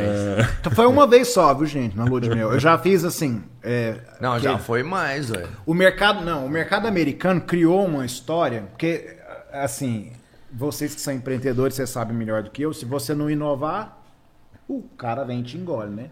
Então o mercado americano criou uma história do pre-wedding, que é o pré-wedding, ou pré-casamento, né? Que é fazer as fotos do casal antes do casamento. Porque até então, nem o making off da noiva, o que que é o making off? A noiva se aprontando, a gente não fazia. A gente só, a gente esperava a noiva ficar pronta e lá tirava a foto dela pronta né? e só. E é muito mais legal esse, esse antes do que talvez o Isso, momento. né? Isso, e aí o- o- os fotógrafos americanos que criaram isso. O pre-wedding, que é o, as fotos de antes do casamento, e o making off, que é a noiva se aprontando, o noivo se aprontando. Aí hoje tem a- aquele lance do noivo ir pra bar- barbearia com os amigos e ele tá tomando uma cerveja e se aprontando pro casamento. A gente faz tudo isso. Bom, aí com a história do, do pre-wedding, né, ou pré-wedding em português, os noivos começaram a procurar locais para fotografar. E a gente sempre defendeu a história de que, por exemplo, eu vou fotografar você com a sua mulher, eu tenho que fotografar coisas que você gosta. Não adianta eu te levar para uma fazenda, sendo que você não tem nada a ver com Nossa fazenda. senhora. É, Deus isso- mas isso aí, que, esse aí que é um feeling foda também. porque Você tem que identificar que o cara Isso, gosta e é, ela também. é. E às vezes um gosta de roça e o outro de rock. Isso, por isso que eu bato um, um papo antes com o casal e falo assim, e aí? Quem que é Robertinho e Bianca? De que, que vocês gostam? É, qual é o estilo de vida de vocês? Para saber para onde nós vamos, o que, que nós vamos fazer. Então eu já fiz foto de skatista, eu já fiz foto de, de fazendeiro, de cafeicultor, É, eu vi uma de bike fiz massa, hein? de bike, De bike já fiz massa. foto de pianista. E a história, fotografar o pre-wedding, é a gente fotografar o casal antes do casamento, sem estar vestido de noivo, para mostrar um pouco desse momento. Vocês já são casados, vocês já têm filhos, vocês sabem que a vida muda completamente, principalmente depois dos filhos. Agora, antes de casar, qual é o papel da fotografia? registrar aquele momento para sempre. Eu chamo o casal, não, peraí, nós temos que fazer um negócio legal que tem a ver com vocês. Bom, e como é que surgiu os trabalhos internacionais? São casais brasileiros que estão vivendo fora do Brasil, vivendo aquele momento, que merece ser registrado.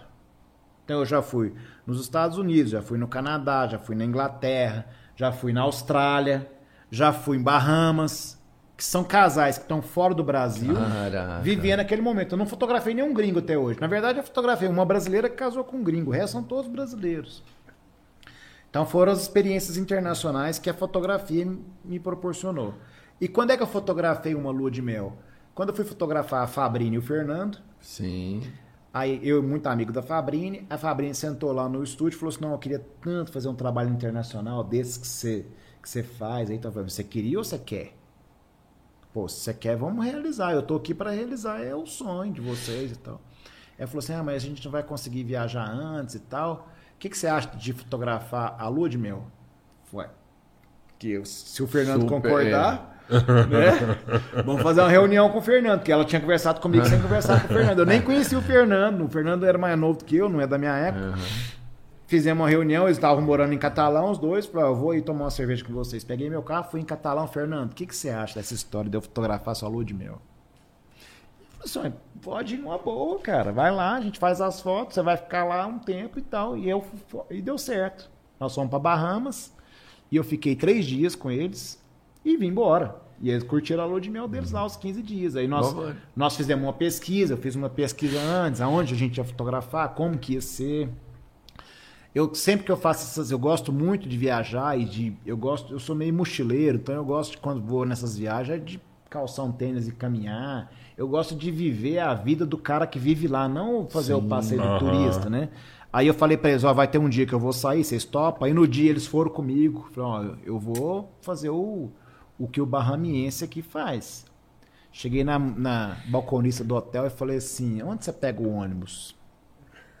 Ela ali no ponto. Onde você almoça? Onde você mora? Ela me deu tudo, falou tudo, e eu fiz. Aí você vai conhecer o lado que o turista não faz. E, os- e eles foram comigo nesse dia. E eu fui com a minha câmera, que sempre vou com a câmera, e ainda fiz foto deles, andando de ônibus. Nós fomos num restaurante tipo Cabrito. Pode O crer. prato tradicional Aham. deles lá é peixe com batata. Nós comemos aquele peixão frito encharcado, sabe aqueles peixes fritos no óleo, assim e tal.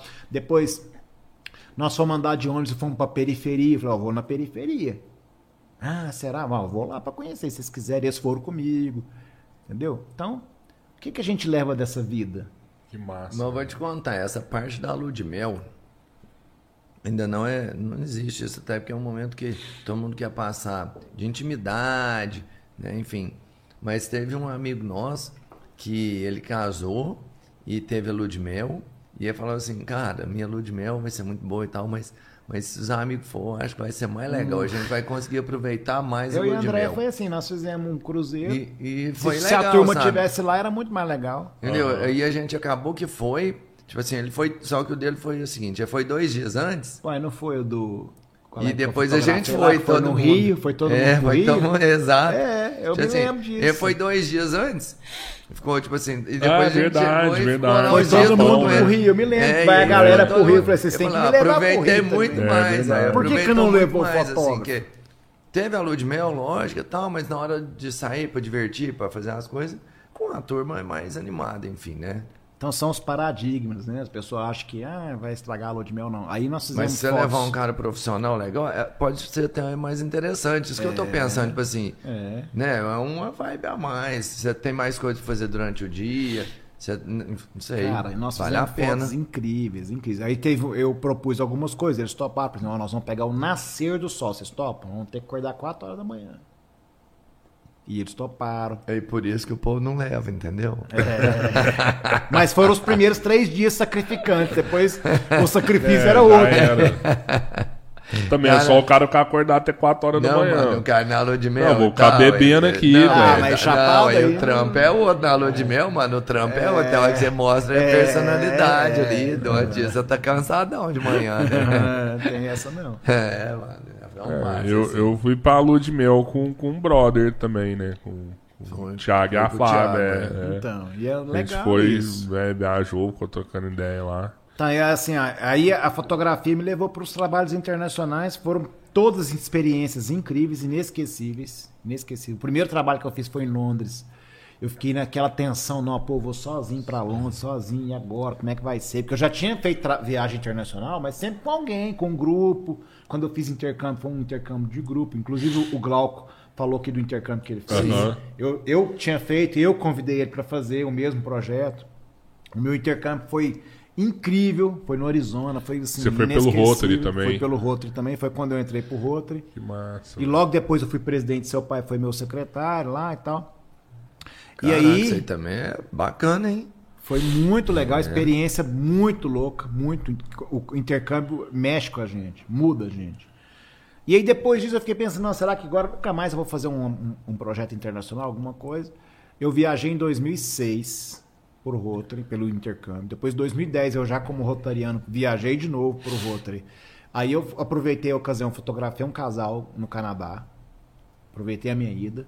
Aí quando foi 2014, surgiu a oportunidade de eu ir para Londres fazer fotografar um casal. Aí essa foi- era, não era uma viagem de intercâmbio, uma viagem pelo Rotary. Uhum, eu estava era- sendo contratado para fazer umas fotos fora. Era foi a um primeira trampo, vez que eu né? fiz, Era era um, um trampo. serviço, né? E eu fiquei naquela tensão, cara, eu vou pra Londres sozinho, como que vai ser? Eu vou ficar uma semana em Londres. Eu fotografei três casais. Aproveitei a Aham, é, ocasião. já tá, já rede social já bombava, legal. é.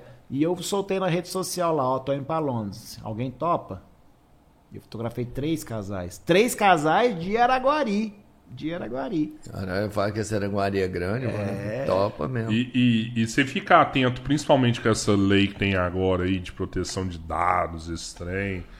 Tem, você tem Cara- que pedir alguma autorização pro casal, pra postar. No meu contrato eu coloco um termo lá, se a pessoa autoriza ou não, eu coloco. Eu acho que é importante, porque a lei de. Antes da lei de, de, de dados, né? Tinha a lei do direito autoral. Sempre existiu a lei do direito autoral.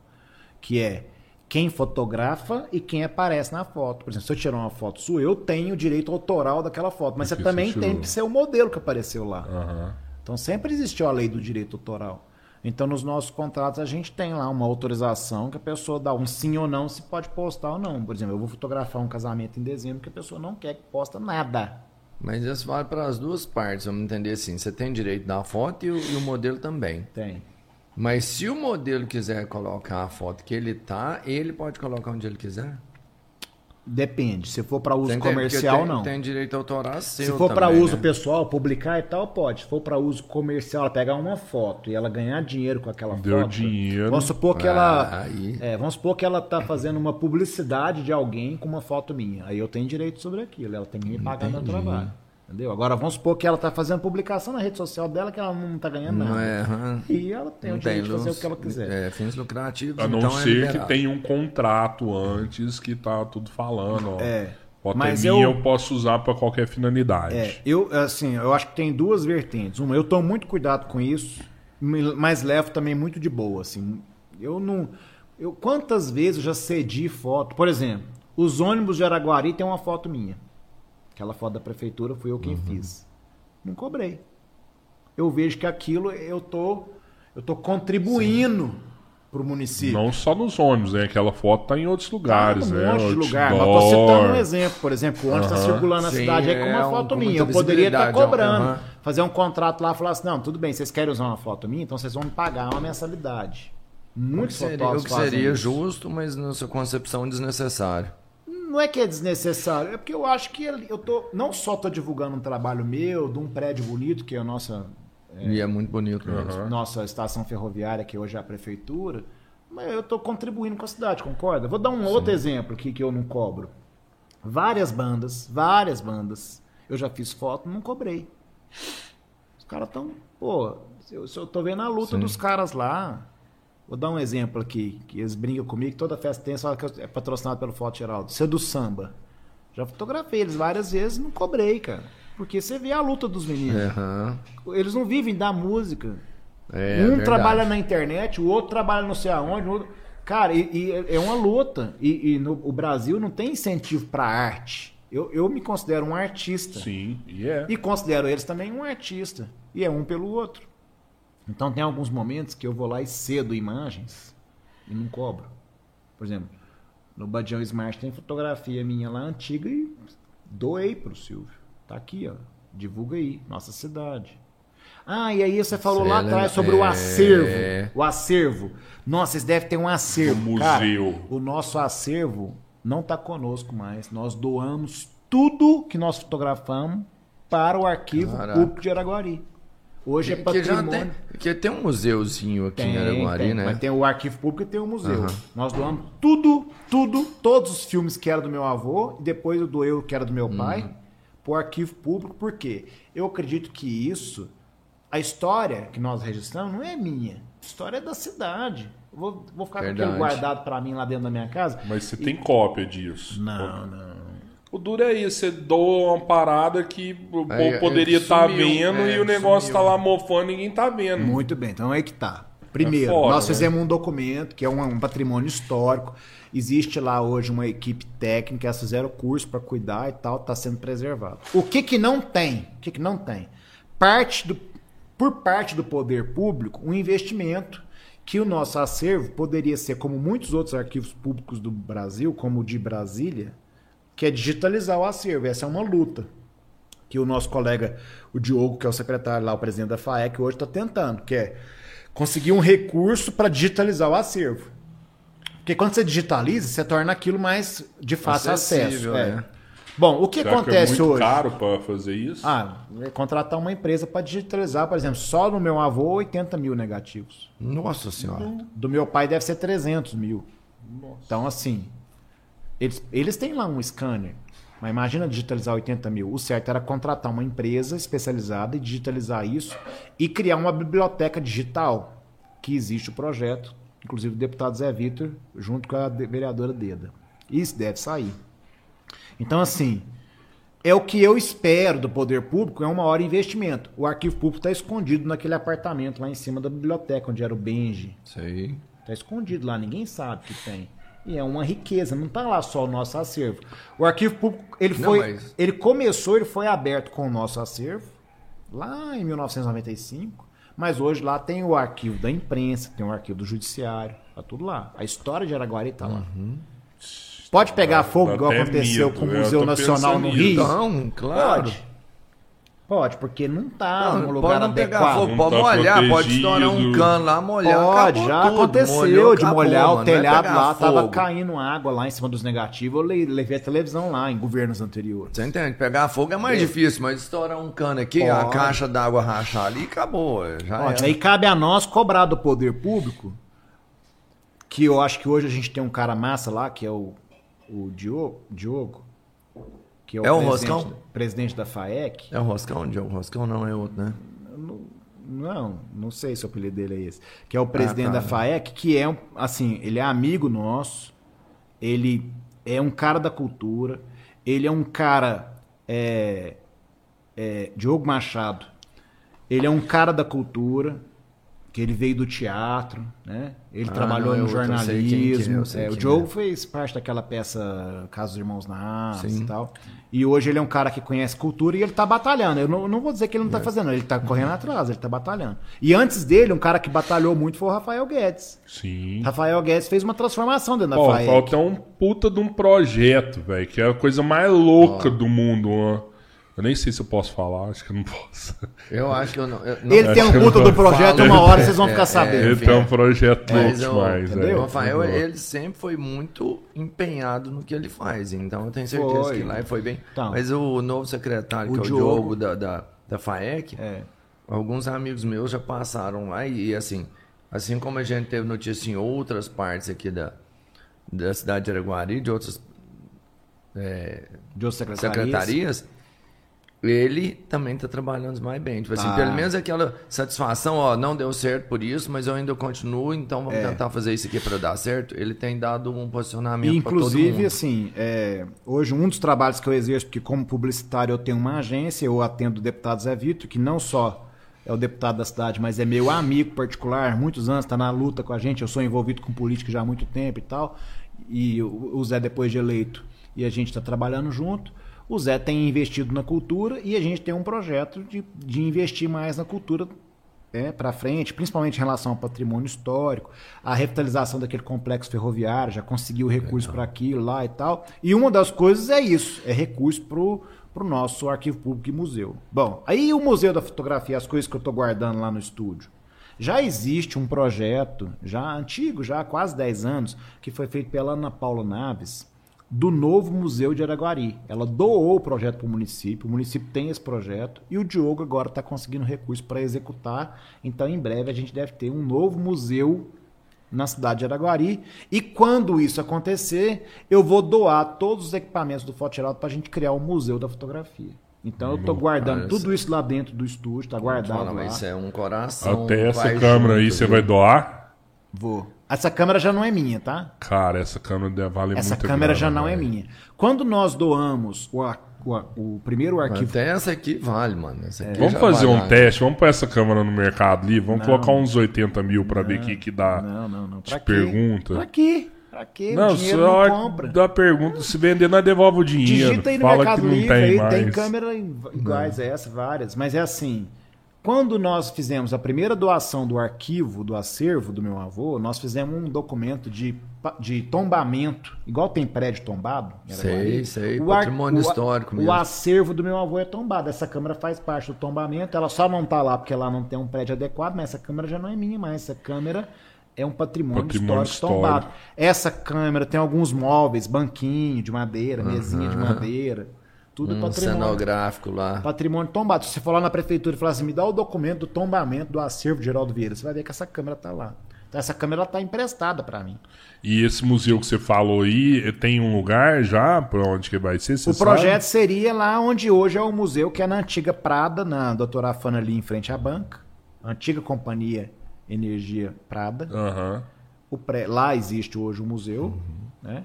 E aí tem um terreno do lado que é o anexo, que iria construir um prédio adequado para Lá é um museu, que lugar? lá é um museu. É um museu e fica aberto diariamente. Fica aberto, eu posso entrar pode ir lá lá e vai ter coisa pra mim Tem ver lá dentro. telefone, tem televisão. Sabia tem disso? Máquina Não. de escrever. Também não sabia não, Tem. cara. E as Mas eu acho Então é, o- é o- é Eu único museu de Araguari, eu vou lá, velho. Sabe vou quem trabalha amanhã, lá? pô. Cris Alami, irmã- a mulher do Fernando Alami. Vocês sabiam disso, velho? Sabia, Pedro? Fica lá na Não doutora não Afrânio, sabe onde velho. fica, velho. Não sabe. Lá, Bom, nesse momento agora é Chicken Town. come aí, come aí. É, Lá onde era a banca de revista ali, é na rua do Barapolo. Abriu vários molinhos. Já foi lá, já? Cadê os molinhos? Ah, tá. Com polivalente você foi. Molinho do Eu Chicken não Town. sabia, cara. Cara, esquentar uma... Chicken Town. Delícia. Que inclusive a Clara tá de olho. Você já comeu, Clara?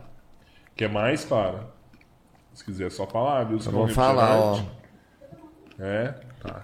O Mandar um abraço já- pra Laura, que é filha da a minha eterna tia Virgínia.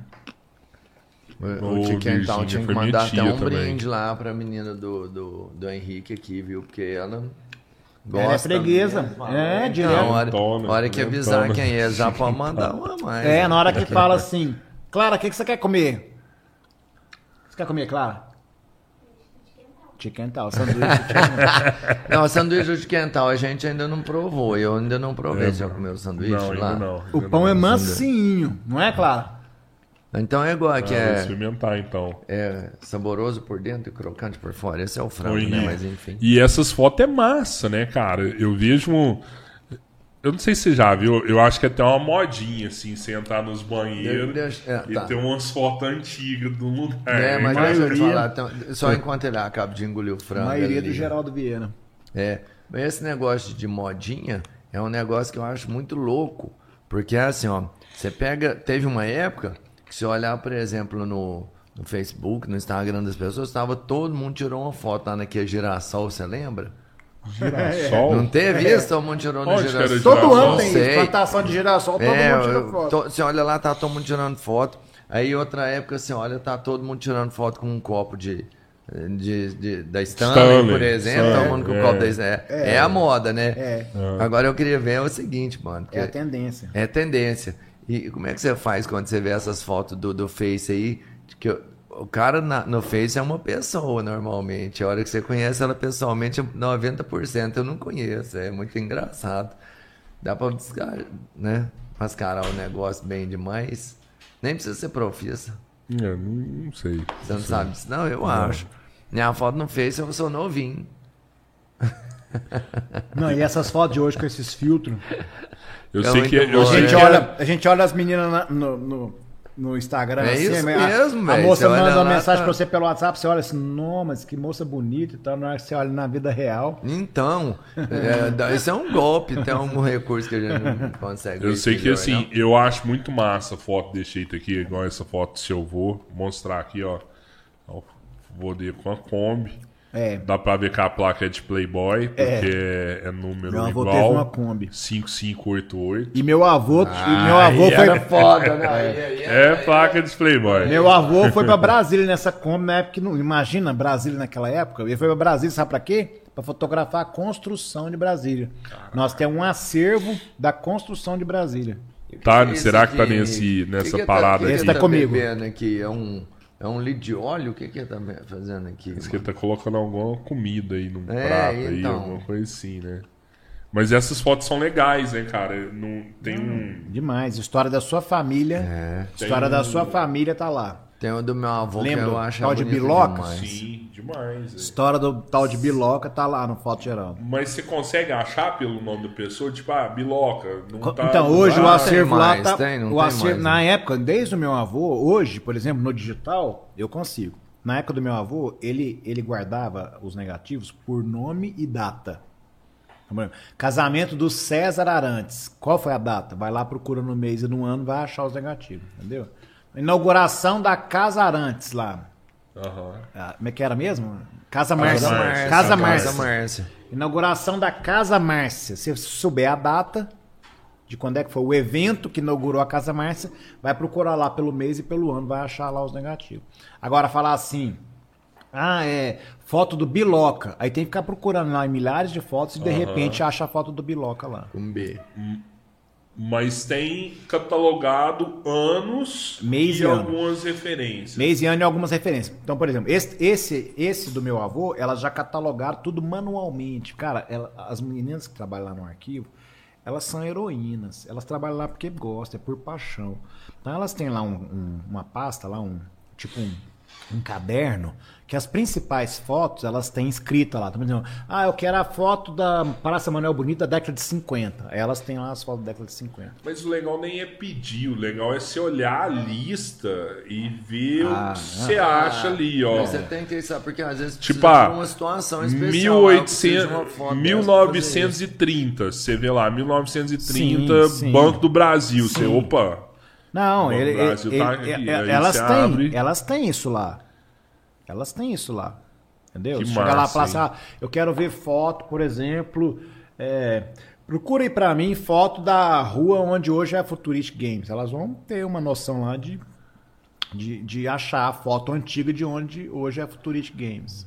Que doido, cara. É muito vou- legal. vou lá vale a pena. Então, ó, você que está galera. nos assistindo, vá lá fazer a visita no arquivo público de Araguari, Dr. Calil Porto, ali em cima da biblioteca, beleza? Se liga na gente. É, eu não sabia É, disso, mas não. é de Vou lá. legal.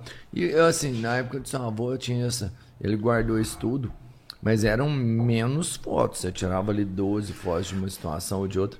Hoje é um cenário muito diferente. Hoje você tira 500 fotos num Pensa, evento. se o meu avô, o acervo dele era 80 mil, Nossa o senhora. acervo do meu avô era 80 mil, aquela festa que nós fizemos da Futuristic, 1.500 fotos, 1.500 cliques eu fiz só naquele evento. E onde se armazena isso? Ah, você não.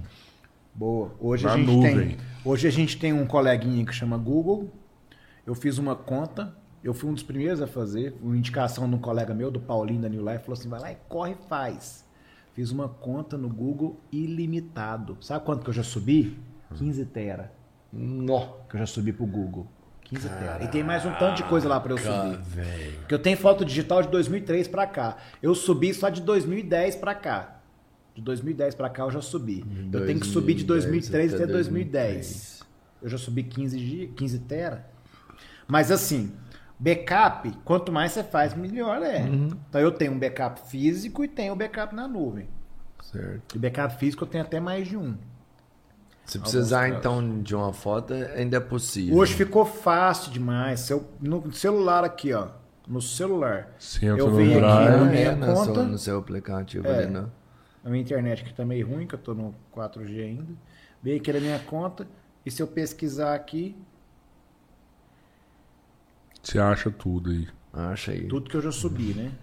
Cara, e você já teve algum BO assim de Perder. fotografar uma festa e, e perder a parada toda do cliente? Perdeu, mano. É mesmo? Roubou, quebrou a câmera. Mas eu tenho alguma. Eu vou dar algumas dicas. Ver, peraí. Achei. Achei. Tô longe, né? Mas isso aqui é um microfone Ele Shure, compensa. cara. É, mas eles compensam. Cara, esse aqui é um Shure SM7B. Isso aqui, cara, pega até eu respirando. Não, pega sim. Eles Aqui, compensam, mas é Futuristic ficar Games mais- com mais- fraternização 2020. Todas as fotos estão aqui. Milhares Ah, de fotos. que massa, Milhares, mano. tá tudo aqui, ó. Tudo, tudo, tudo. Então, essa é a vantagem. Tem um Venosa aí? digital. Hã? Tem um Venosa aí. Banda Venosa aqui, cara. Não, Venosa cara. vai vir aí, hein? Eu vou te Sexta-feira. falar. Sexta-feira. o... O que, que você vai fazer sexta-feira? Você ainda não vai lá comprou o seu ingresso pra Pica-Pau. festa que vai ter no Pica-Pau? Daqui a pouco nós vamos falar de festa, hein? Vem uma verdade, hein? Eu quero te. Aí. Deixa eu já perguntar de um trem de festa agora pra Pergunta, você, vai, quando você pergunta. olha isso aí.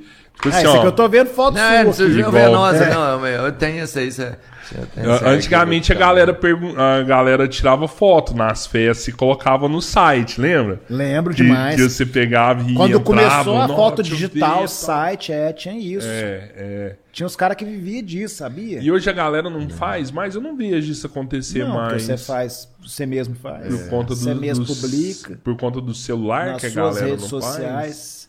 Às vezes eu vou fotografar um evento, a pessoa, não, tira foto com o meu celular. Mas peraí, eu tô tirando foto com a câmera. Não, tira com o meu celular. Que eu vou ter ela aqui agora. Agora. Imediatamente.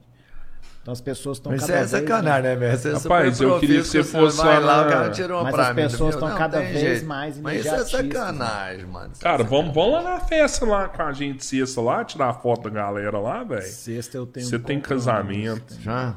Ah, em cima tava da hora é impossível. Doido pra ir, porque eu sou fãzaço. Então, mas deixa Eu te sou falar, fã de rock and roll e tem de que ficar no cerveja. evento até terminar? É, geralmente eu fico, depende do evento, mas o evento sexta deve ficar até uma hora da manhã, mais ou menos. Ah, ainda dá tempo de você passar lá, dá pra você Pra pegar tirar a foto, não, mas momento. pra beber é, cerveja. Isso, é, dá pra você pegar o melhor momento. Pra ué. tomar cerveja e ouvir um rock and roll da hora. cê- Não, e vai ter de qualidade mais, mano.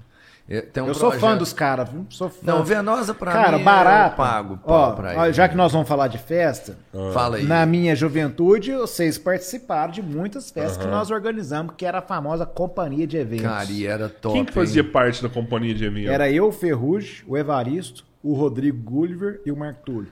Não, que que foi feito do Gulliver? É, o- é, O o, Gulliver tá em Patos de Minas. o Marco Não, agora eu acho que ele mudou a Brasília. O Gulliver foi embora e o Marco Tudo. O Marco Tudo tem Uberlândia. O Uberlândia. Tô Trabalha, eu acho que é na Selecta. O Evaristo tá aí, né? É Varista é brotherzão até O hoje. Ferrugem, eu tenho muita saudade dele, muito. O Ferrugem, assim, pô, tinha muita gente que não dava certo com o Ferrugem, muita gente. O Ferrugem ele é meio encrenqueiro. Cara, mas eu e ele a gente dava certo demais, bicho. Viajar pra praia. Não, cara, tem muita saudade do Ferrugem. E aí foi um. Cara, foi, a companhia de eventos surgiu.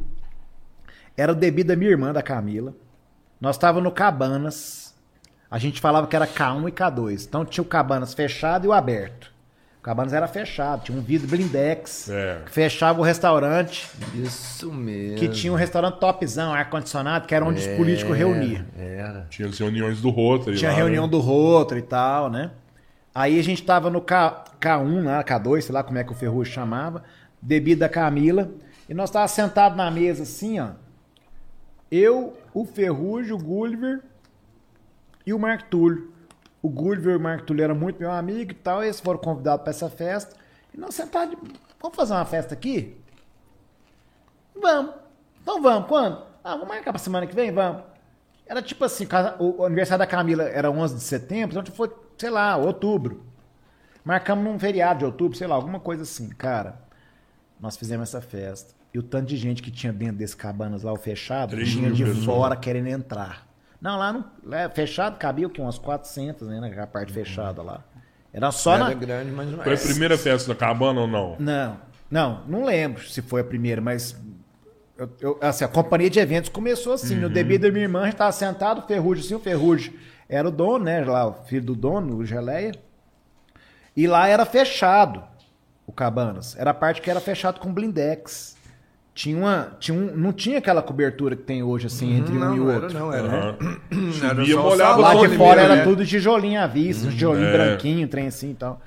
Eu sei que nós fizemos essa festa, o tanto de gente que tinha de dentro, tinha de fora querendo entrar. Porque a portaria não era lá na rua. A portaria era lá na porta do restaurante, lá na Ah, porta do carro. só nessa parte. Só naquela parte menor. Só na parte menor. É, hoje é tudo aberto lá. Era fechado com blindex.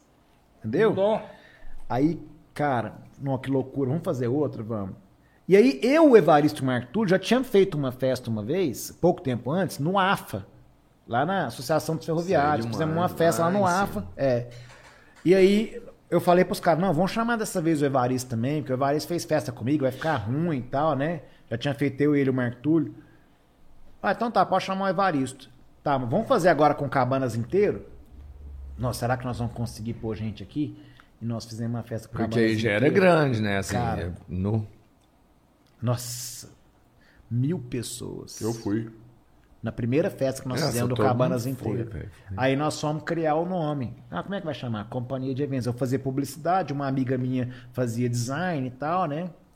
Eu não era muito bom design, minha área era mais fotografia. E nós criamos a companhia de eventos. Cara, foram quase. Eu fiquei na companhia de eventos aí eu acho que quase 10 anos, hein? Uns 5 eu tenho certeza. Cara, mas nós fizemos As maior festa que teve, na as época, festas né? mais loucas, né, cara? Foi tudo. Todo. E não tinha, nós não tínhamos concorrente. Tinha um relicário, que era. Até o Glauco falou isso aqui naquele dia que ele veio, que era uma turma um pouco mais velha do que nós. Sim. Não era o perfil. E aí, não, nós temos que fazer festa e tal, e rock and roll, que era muito MPB, que, Que tinha, era tinha, Calvino. ah, Não, era o. pau- Não, e era outra pegada. É, era como é que festa chamava mesmo. aquele cara que, que casou com a Ana Karine, Aguiar? O. Eu até. Como é que chamava os três mosqueteiros lá? Um nome é. Um dos nomes era. D'Artagnan. É, não é D'Artagnan que chamava o cara? Casou com a Ana Karina? Não me lembro. Sei Enfim, era esse cara que tocava e tal. Não não tinha sabia. aquele lance do rock and roll.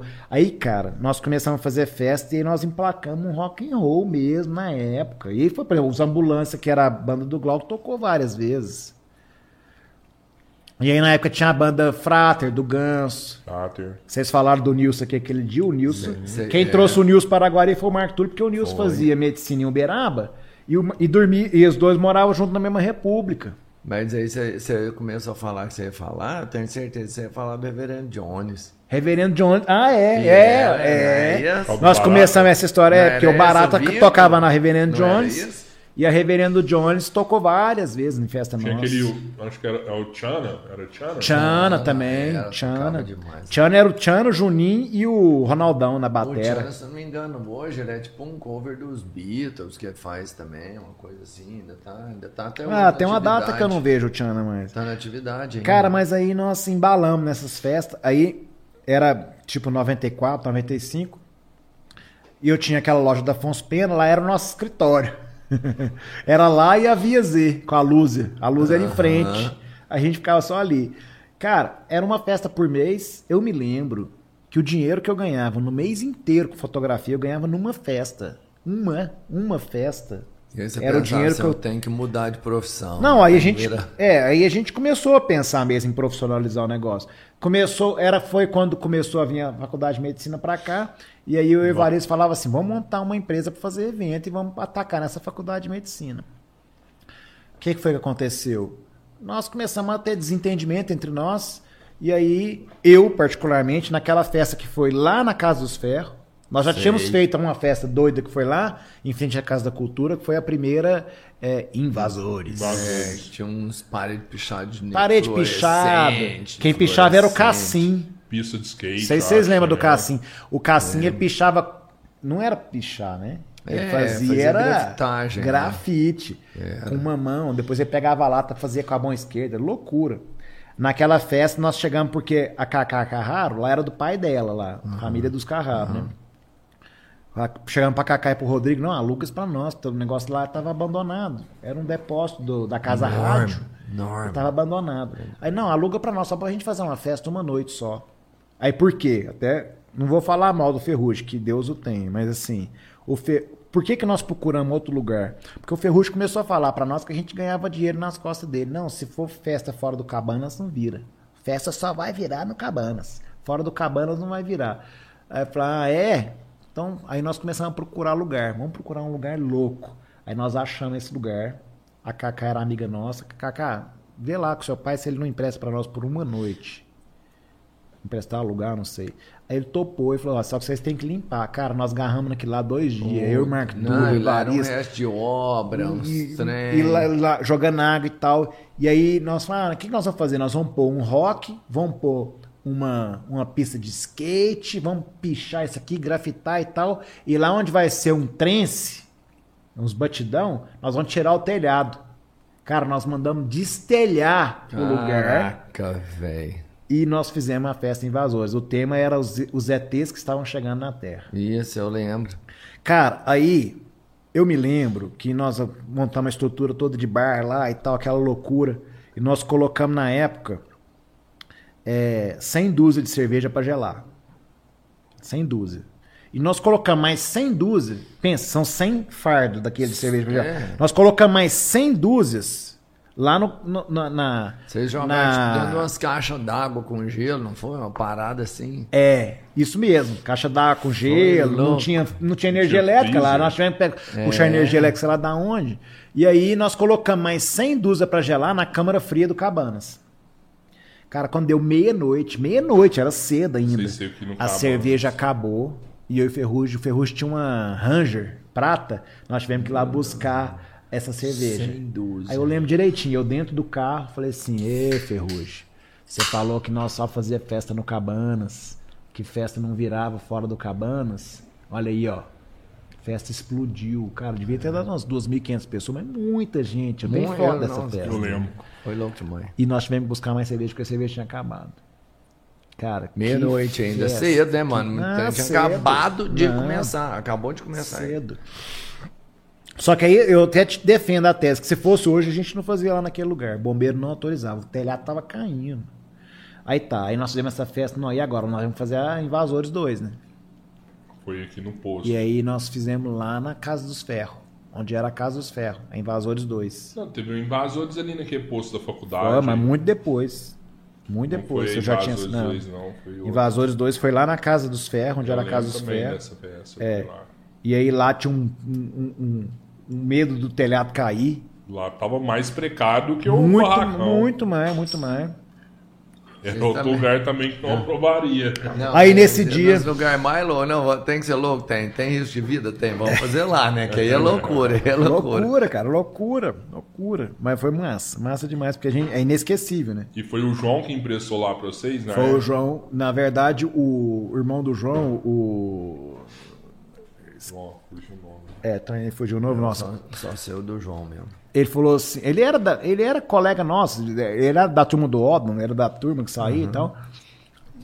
Ele foi e, e falou assim, não, vamos fazer a festa lá e tal. Fizemos a festa lá, também pichado e tal, mesmo esquema.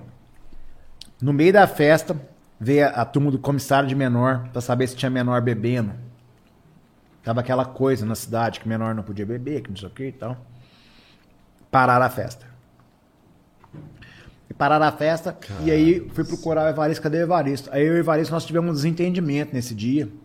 Ele tava começando a namorar com o Rubiano, os dois estavam apaixonados. Ele, ele tá vendo aí, vai, vai, vai lembrar da história. Nós tivemos um desentendimento desse dia. No final da festa, eu falei assim: olha, pra gente não perder nossa amizade, que vale muito mais do que qualquer dinheiro, muito mais que festa, então, eu vou sair da companhia de eventos. Vocês podem continuar aí, eu não me interesso mais não. Já tava meio desgastando e tal. Aí eu saí, foi a última festa que eu participei da companhia de eventos. E eles continuaram mais um ano, um pouco mais de um ano. Aí eles fizeram a Invasores 3, que foi lá no posto perto da, da faculdade. Mas assim, ó, eu imagino que deve ter sido foda, velho, porque é tenso, né? E vocês estão muitos anos juntos, né? Calma. Eu tô fazendo essa agora, o Rafael tá dando uma força, eu já não aguento olhar na cara do Rafael mais. Ai, não, isso não é nada. Eu já não aguento olhar na cara do Rafael sem estar fazendo isso. Olha bem, você viu o tanto que é fácil. Já- senhora. Toda hora o Rafael tem que fazer isso, tem que fazer aquilo. Eu falo, ah, não, Rafael, você tá de brincadeira comigo aí. Mas foi uma Mas você, não época vai, assim. você não vai brigar com o Evaristo, não. Por quê? Ué, que o Evaristo não tá junto? Evaristo, ele, o Barone comprou o bar da festa. Isso então. Ah, é? É, o o Barone. Evaristo tá lá Cara, o junto, Evaristo, a gente sabia que a vida toda ele ia mexer com isso, porque no, no objetivo, não sei se vocês lembram, ele tomava conta do bar, você não lembra? Eu lembro Tomava disso. conta da É, lanchonete. é. Era o Evaristo mesmo. fez direito, nem sei porque que eu acho que fez direito pra entregar o diploma pra mãe dele. Mas o Evaristo, você tem as mães, cara. Tem a manha, Ele sempre tem as mães. A hora que nós É. negociamos, ele falou assim: quantas pessoas? Tantas. Aonde vai ser? Tantas. Quem que vai tocar? Tal pessoa. Mas essa, essa, essa. Sabe quem fazia Não, o beleza, acerto eu da festa? que vai dar. Eu compro Não, dá. Já não sabe, vai ser um sabe, sucesso. é. mas- Sabe Na verdade, o acerto? ele vai ganhar mais dinheiro, qualquer um. Vai que ganhar mais dinheiro todo ganhar mundo, dinheiro, né? né? A gente fez só pra fazer. É. Quem Ele fazia não. acerto era ele. Ele era tão organizado. É. Eu tenho um amigo que é marceneiro, mandou fazer uma gaveta assim. Ele tinha até pouco tempo, ele tinha, mas ele tem isso guardado lá. Uma gaveta que é tipo um caixa, separadinho assim com as moedas, tudo bonitinho e tal. Ele tinha isso. A gente tinha uma urna de colocar os ingressos, era ficava tudo na casa do Evaristo.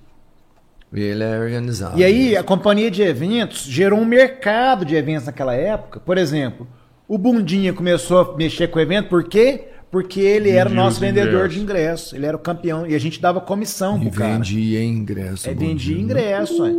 E, assim, a gente fazia assim. A gente, vendia a gente muito, escolhia né? umas pessoas, a cada 10 ganhava um. O que, que ele fazia? Vendia lá 300 ingressos, pegava os 30 que ele ganhava, vendia os 30 e Exato, punha é dinheiro no lógico, bolso. E ficava, ganhava muito bem. Ganhava. Não, muito E ainda bem. curtia a festa. Então a gente tinha os campeões de venda de ingresso. Entendeu? Só que o Bundinha, que o Bundinha foi além disso. Por quê? Porque ele pegava, tipo, mil ingressos, que ele vendia pra caralho, né? Aí ele dava, tipo assim, só que ele era veaco.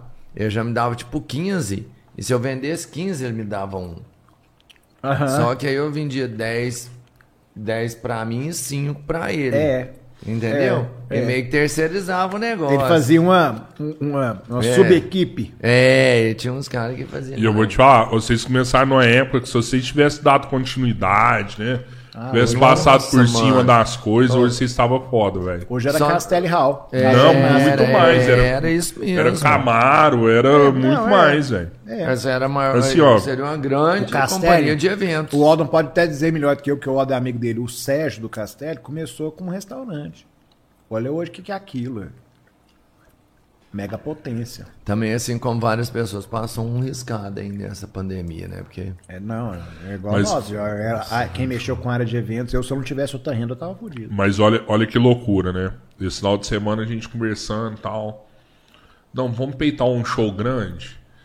E assim, é bem igual o Robertinho falou, né? Vamos fazer isso aí, eu já. No dia eu já, ó, é Já assim, desenhou assim, assim, assim, né? Aí os caras, não, vamos peitar um show grande. Ah, vamos. Gustavo Lima, né? Ixi, Aí aí meu, já- meu cunhado, né? aí já- aí já É fui grande. olhar. é grande. Já foi olhar qual que é o preço. Um milhão. Só do cara, mais estrutura. É. Não, não, vamos pegar um menor que vai dar o mesmo tanto de gente e, e dá pra ganhar mais, né? Quem que é um que dá o mesmo tanto de gente? A gente falou Henrique de Juliano, 800k. 700 mil. Beleza, não, então vai ser que vai dar o mesmo tanto de gente, vai dar o mesmo dinheiro. Aí pegamos, já peguei, já liguei pro empresário do Henrique Juliano lá, né? Pra, pra companhia lá, né? Ou, ó, quero fazer um show Henrique Juliano lá em Berlândia no dia 8 de maio. Já selecionei até a data, né? O cara só falou assim: esquece. Os caras vão tocar lá em setembro, no Camaro. Ah, mas como assim? Porque três meses antes não, não Ah, tem existe. jeito? Existe uma máfia. né, Não, só pode tocar uma vez por ano na cidade. É, senão Ué, repete o show já era. caralho. Então vou contratar pro ano que vem, mas nem ia, né? Eu falei só brincando, né? O cara. Não, não pode. Porque nós só podemos vender o show pra esse cara aqui, aqui, aqui. Então, assim, tem um cara certo que já compra aquela parada e ninguém entra, velho. Só entra. Você só consegue se for uma cidade que ninguém faz. E você sabe que já existe as pessoas certas que contratam, né? Já existe É, no Brasil é, inteiro. é. Ó, aquele cara lá é o cara que a gente faz festa com ele. Então, tipo assim, se você quiser trazer aqui para Guari, alguém traz? Não, ninguém traz. Então você pode trazer. Mas como é que você leva pra um lugar que, que às vezes não dá o tanto de gente que precisa dar? Ué, o Gustavo Lima, você sabe, velho. Não, mas você É um pode fazer. milhão só pro você pode fazer um gastar- Gustavo aqui em Araguari. Não, Não, dá 40 mil pessoas, Agora, que é o que tem que dar. Tem Nós que da dar 40 companhia de eventos, pessoas. nós nunca quisemos fazer festa com risco alto demais. A gente tinha uma receita de sucesso, que era sempre as mil pessoas, o mesmo público, só com umas bandas legais daqui da região. Custo Dá baixo, satisfação pro cara que ia lá, né? Ele ia voltar na outra. custo baixo, sabe? A gente nunca quis fazer coisas com muito risco. Ele- ele- depois que eu saí, eles chegaram a fazer alguma coisa com muito risco. Depois que eu voltei a mexer com festa, um tempo depois, que eu, o Bundinha e o Serginho Paiol voltamos a fazer festa, com o revival do Relicário. Nossa, vocês fez com eles? Fizemos várias vezes. Era, era esse é eu, massa Era bom. era eu. Serginho do Paiol, o Bundinha e o Odon. Voltamos com o Revival Relicário. E aí nós fizemos uma vez um YouTube cover no pica-pau que preju total. Não virou e tal. Aí nós vimos que o rock já não tava mais. Não é a vibe igual Você hoje. achou que o preju foi porque não tava, não tinha espaço pro rock mais. Não, assim, igual tem o sertanejo. Ou, em- igual hoje, por exemplo. A moçadinha de hoje não ouve rock. Quem que ouve rock? Ninguém Ah, ouve. todo mundo viu Henrique. Não, a moçadinha de hoje? Vai Ô, lá na medicina. Deixa eu te falar. O que, é que vocês ouvem aí? O que, é que você escuta, moça? Tá claro. Aí, ó, tá vendo? Não, é o seguinte, hoje o que o povo gosta é o sertanejo. É o sertanejo. Mas o sertanejo Comercial. manda no Brasil, Sim. Henrique. É Naquela a- época Só que já na era nossa é- sertanejo, Tudo já bem, era mas na já. nossa época nós não vivíamos sertanejo universitário, ele veio depois. Naquela Hum. nossa época nós estávamos no auge do rock. Você quer ver uma coisa? London. Era o tempo do rock and roll, hoje não é mais, cara. É sim. Não, senhor, você tá tem enganado. pagode pra caralho lá. Não mano. tem, antes só tocava, só tocava É, rock. Você rock. lembra? Tinha uma estátua do Jim Morrison e outro do Bono. Acabou, meu amigo. Entendeu? Se não abrir pro comércio, pro mercado. Então hoje, assim, vai fazer uma festa de rock hoje? Vai. Quem era Guari não vai dar 500 pessoas. Não vai. Mas esse é a receita de sucesso. A gente vai fazer uma festa com todos os ritmos.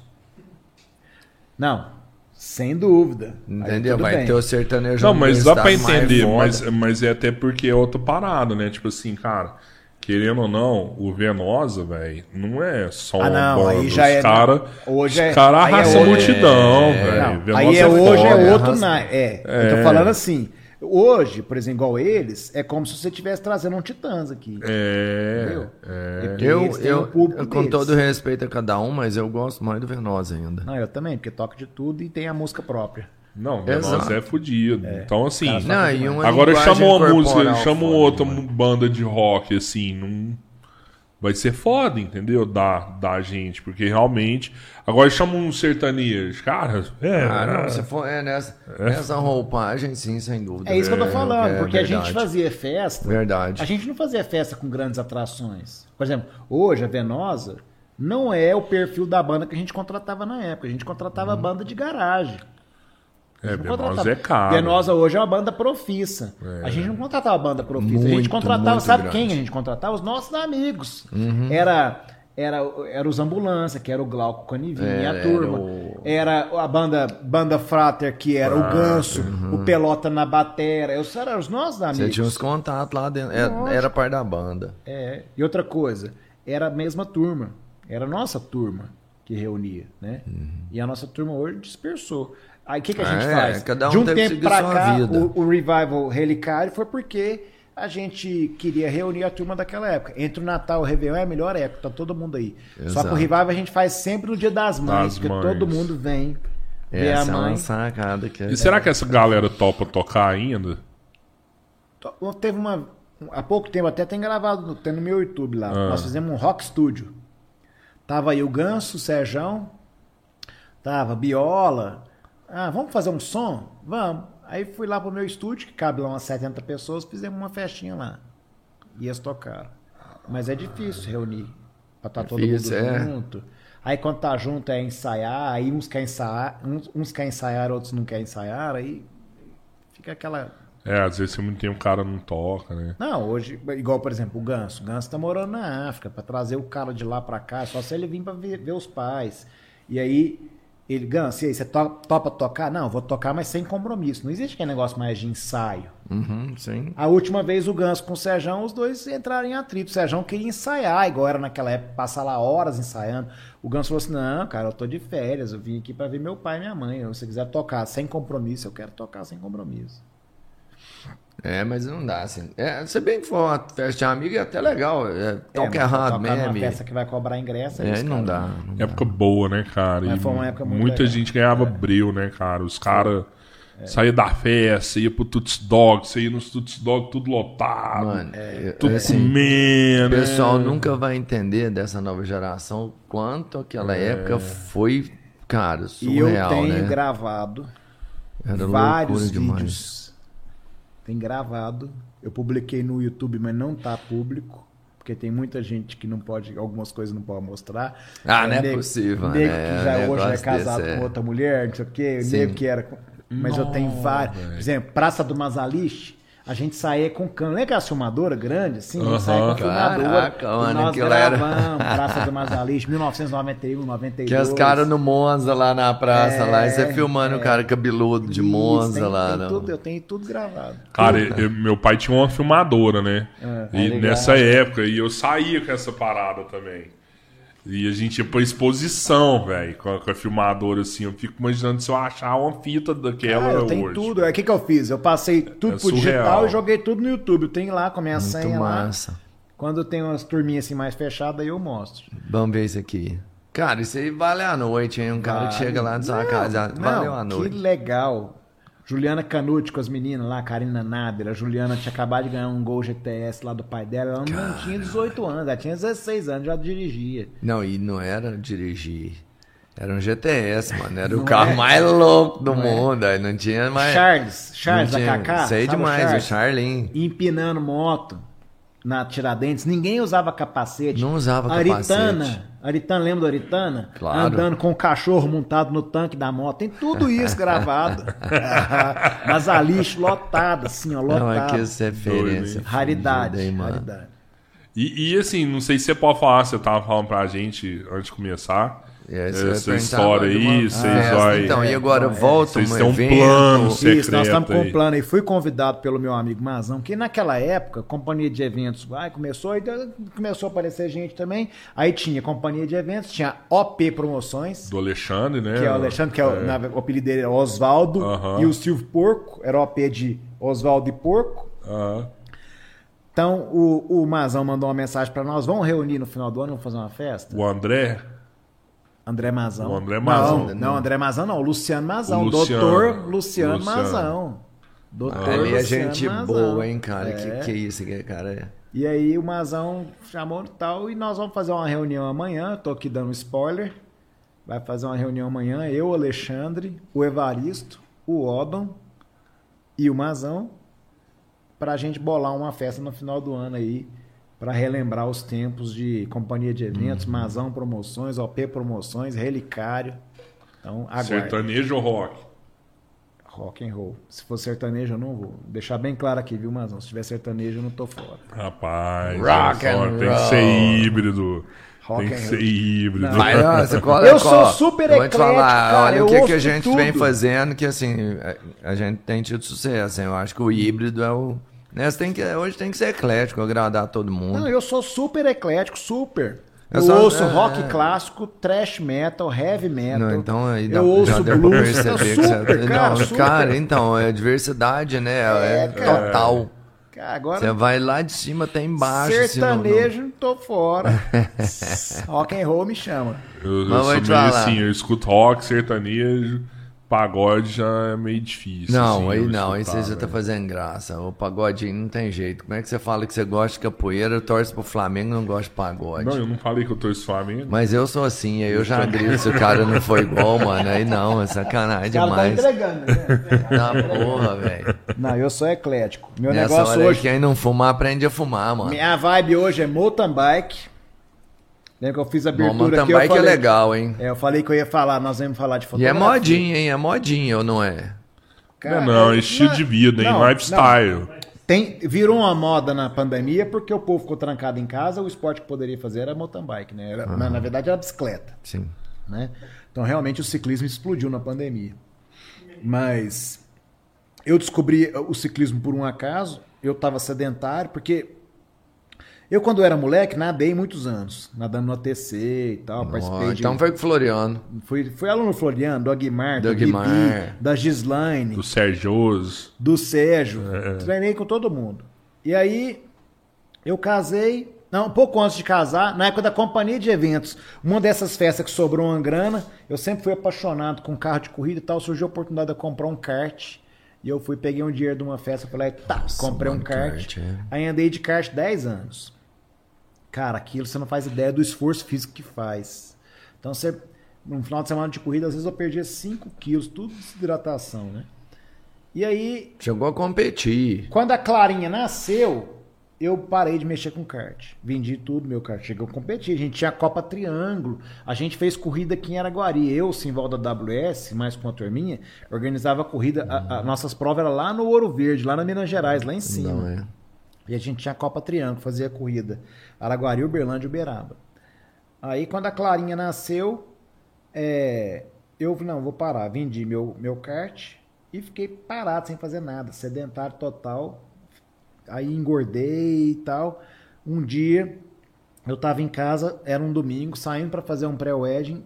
Eu fui, André, não tô passando bem, eu- peito tá doendo e tal. A minha mulher, que é dentista, foi, pegou um aparelho de pressão, foi medir, minha pressão tava 19 por 11. Aí liguei Tudo pro Zé Maria, meu hein? amigo do Rotary, o Zé Maria. tampa. E aí o Zé Maria corre pro hospital e tal. O Zé Maria, ele é o culpado. Aí chegou pra mim e falou assim: Você gosta das suas filhas? Eu falei, lógico, que pergunta, Zé Maria.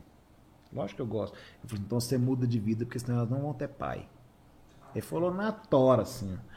Isso era um domingo. Na segunda-feira, procurei a academia, já contratei o personal. E lá na academia, que eu não vou falar o nome aqui, porque eles vão ter que patrocinar o programa, né?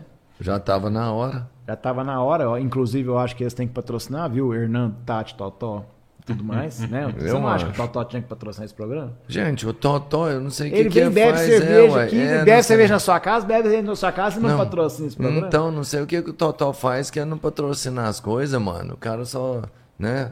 Então, eu fui lá pra dinheiro academia do colchão, Totó. Cara lá de Londres. É, e aí, lá, tava lá dois colegas que eu já conhecia há muitos anos, colegas jovens, bem jovens, que são os meus amigos Silvestre Pova e Silvio Pova. E aí o Silvestre chegou- Como diria, é o ruim de padrinho agora, é o ruim de É. amigo, hein? É, aí é o ruim de Silvestre chegou amigo. lá pra mim. "Ui, E aí, o que, que você vai fazer no final de semana? Uai, Silvestre, eu não tenho nada fazendo. Vamos pedalar com a gente. Aí eu pensei assim, os caras têm 60 anos, eu tô com 40. Vou tirar de Vou letra. matar os caras. Vou tirar de letra, né? Fui, peguei uma bicicleta emprestada com o gordinho meu cunhado, empresta a bicicleta. Tinha acabado de comprar uma mountain bike e fui pedalar com os caras. Eu nunca empurrei tanta bicicleta na minha vida. E os caras mandando pedal Os normal. caras sumiram na minha frente, sumiram. Falei, gente, não pode. Isso, os caras têm 60 anos, eu tenho 40. Isso é um desaforo. E aí eu comecei a pedalar. E aí descobri o mountain bike, uma paixão, porque é uma forma de escapar pro meio do mato, descansar a cabeça. E a melhor parte, todo pedal nosso tem cerveja depois. Ah, eu já tempo? quase animei, mano.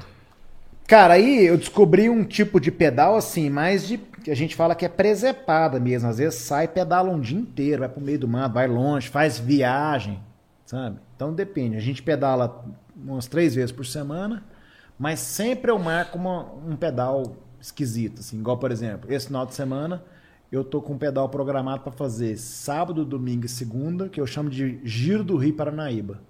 Eu vou sair daqui e vou até o rancho do meu pai, 88 quilômetros, durmo lá. No outro dia eu acordo cedo, vou até a Ponte Estelita Campos, que vai dar mais uns 80 quilômetros, durmo numa pousada que nós alugamos lá na Ponte Estelita Campos. Passando lá por Goiás, pelo Areião, Comaria, Anhanguera e tal.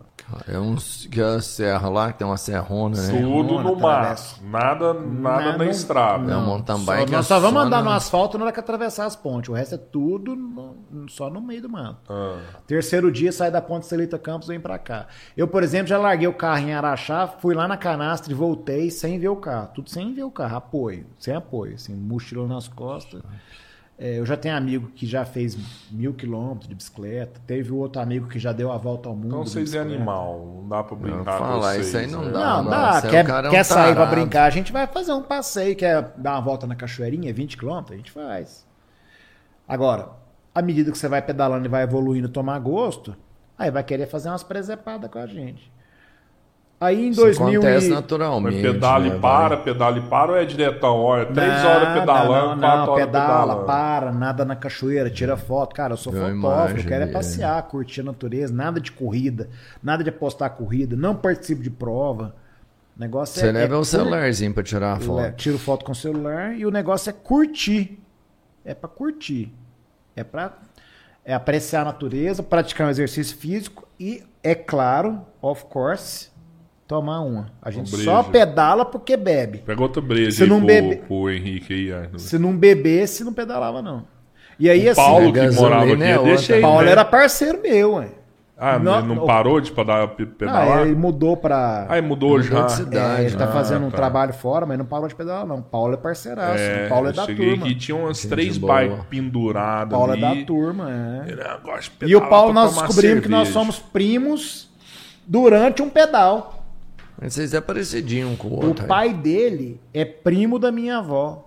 Nossa família por parte, minha família por parte de mãe é lá da Aham. Canastra. O pai dele também é de lá da Canastra e tal. Nós descobrimos que nós somos primos no pedal. E rodovia você não anima, não. Nem passo longe. É, porque eu cago de medo de rodovia. Não, não, velho. passo longe. Meu Mas vou te negócio falar, é... rodovia é foda, mas você pega umas trilhas dessa aí também, meu filho, porque você nunca foi. Isso deve ser uma pirangueira do caralho. É, aí, pedaço de grota. em e- 2019 eu sofri um acidente. Eu caí num lugar que a gente chama de Trilha do Carrapato, que é ali no Parque do Pau Furado. Eu, eu tive uma fratura no tornozelo. E eu fiquei três meses sem pisar no chão. E o povo falou assim: ah, você vai parar de pedalar. Meu pai, você tem que parar de pedalar, que esse esporte é muito perigoso. Não, perigoso é andar na rua, pai. Não, é assim. mas- Perigoso é tropeçar e bater a cabeça no chão. E aí, quando o médico falou assim: agora você já pode pisar no chão. Ah, então eu posso pedalar. Ah, você tá doido? Não, sei o quê. não posso ou não posso, médico? Ele falou assim: pode, faz uma trilha mais tranquila. Eu fiz uma trilha de 30 quilômetros à noite. e tô pedalando até hoje. Eu nunca mais andei de bicicleta, porque uma vez E aí, um ó, amigo meu me tá aqui, chamou ó. pra. Nossa Vai lá na manhã, da-. Nós temos a equipe Roias, que é a nossa, nossa Essa, essa, turma. essa, essa peita aí é da, da sua equipe mesmo? É, nós temos um grupo Ah, é bonita, pô. que já era, já existia antes de mim. Vocês, vocês vendem pra todo mundo ou não? vende, é só quem é vende, quem bonita quiser. as camisetas. Equipe Roias. Pode mandar mensagem pro meu amigo Leitão, depois a gente coloca o link aí. O Leitão é o Alexandre? Alexandre, pode comprar a camiseta. E a gente tem esse grupo que vai. A gente faz, por exemplo, todo ano a gente pedala na Bahia, na Chapada Diamantina.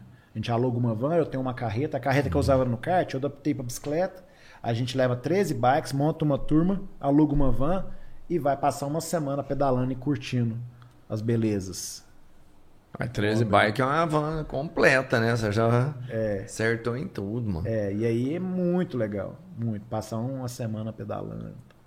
Que da hora. Ô, vamos ler umas perguntas? Vamos lá, Ver como é que tá aí? As mensagens? Vamos ver se tem pergunta para mim. Manda aí, Pedrão. Se tiver alguma pergunta que vai te encantuar. Pode encantuar à vontade. É, Eu leio, eu leio. Ah, fala Henrique, é tudo. verdade que você vai sair para vereador? Não. Não, é verdade. Trabalho para os políticos. Eu não sou político.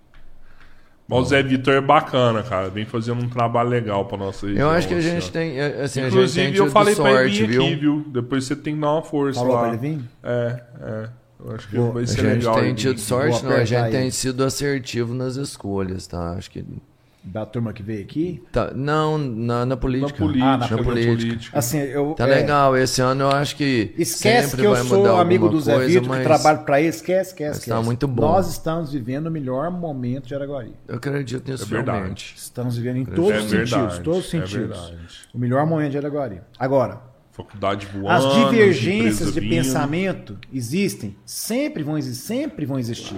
Os grupos políticos existem. Isso tem que ter mesmo, até pra você cobrar, porque às vezes a gente acha que tá muito bom e esquece de ver, Cara, né? Enfim. sempre vão existir os grupos políticos, sempre vão existir. Agora, o que está acontecendo hoje com Araguari? Está acontecendo uma coisa que nós sonhamos há mais de 20 anos e hoje a gente é, hoje é a realidade, que é nós temos os nossos deputados aqui.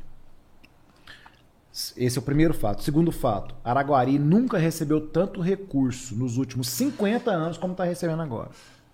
Mas tá aí a prova que é importante, né? Você tem um deputado, você é. tem um representante. E as coisas estão acontecendo. Agora, eu acho que cabe também a população de fiscalizar, de cobrar, de participar é. mais, porque as pessoas.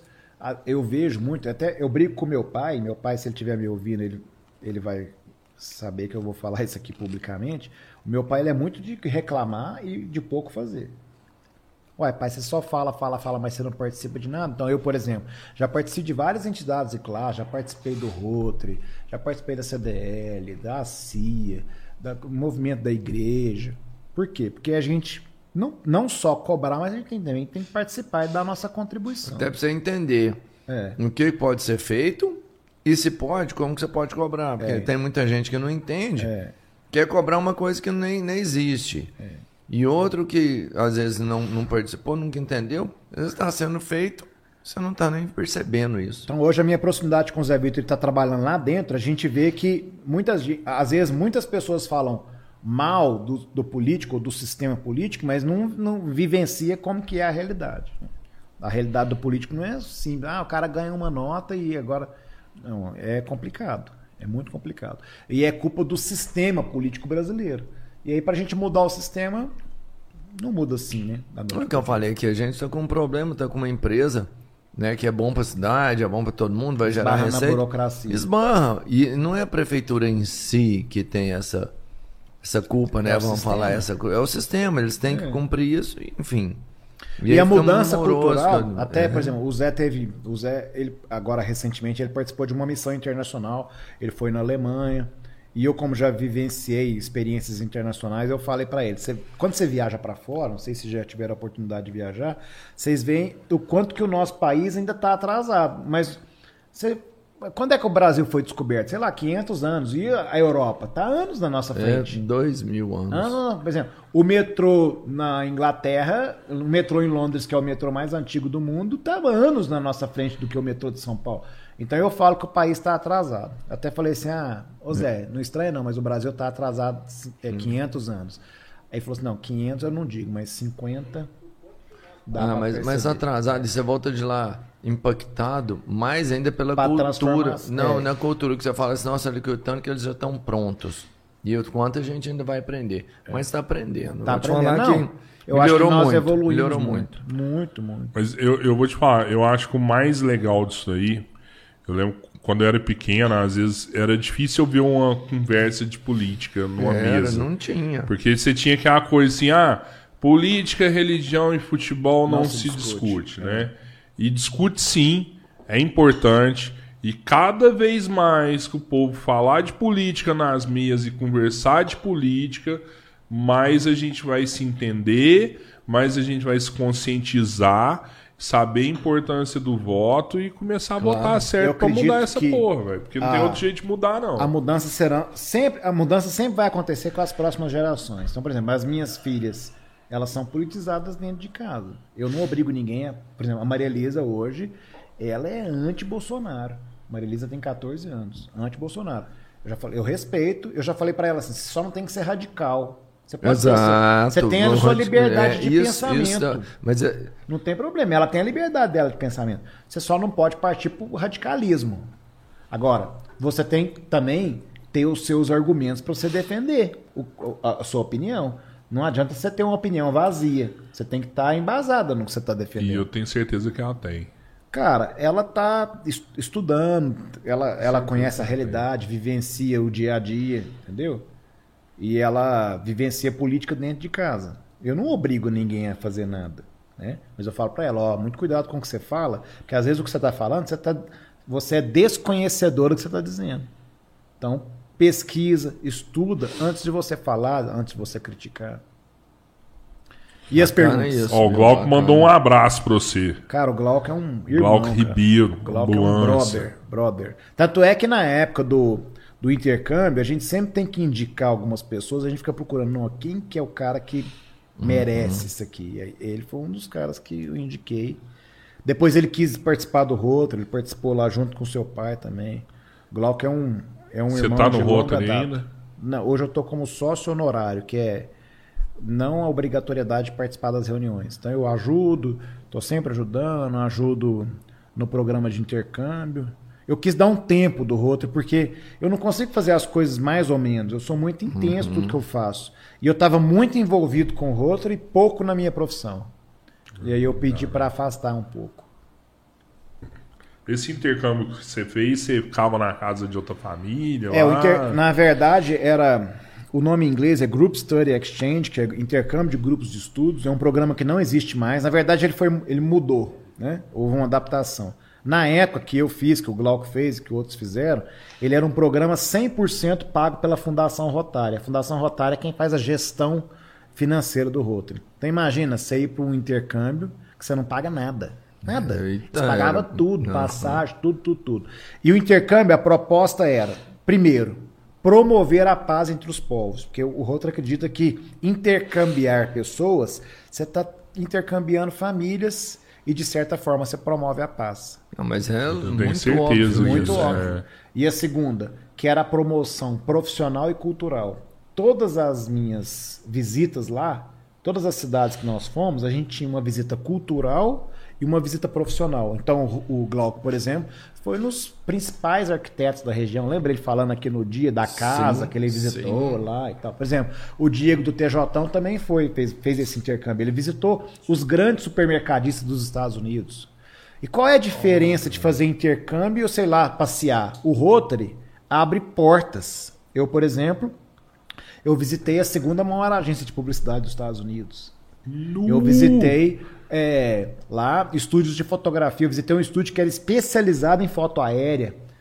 Sabe? Então eu visitei escolas de ginásio, escola ginasial, que ensinavam fotografia nas escolas. Então, é um Caralho. intercâmbio fantástico. É Para não falar na questão cultural, fui na NBA, fui na NASCAR, visitei campo de beisebol, campo de Mas futebol. fica lá um, praticamente um Cara, e ano, por que, né? que o Ficar um parou essa- esse negócio? Porque eles falavam que as pessoas iam para passear usando de- o, o dinheiro da Fundação Rotária e quando voltavam, que o objetivo era você disseminar os conhecimentos, ou seja, eu fiquei lá um mês. Quando eu voltar, o que eu vou fazer com isso? Eu vou guardar tudo para mim ou eu vou disseminar os conhecimentos Aham. adquiridos para a comunidade?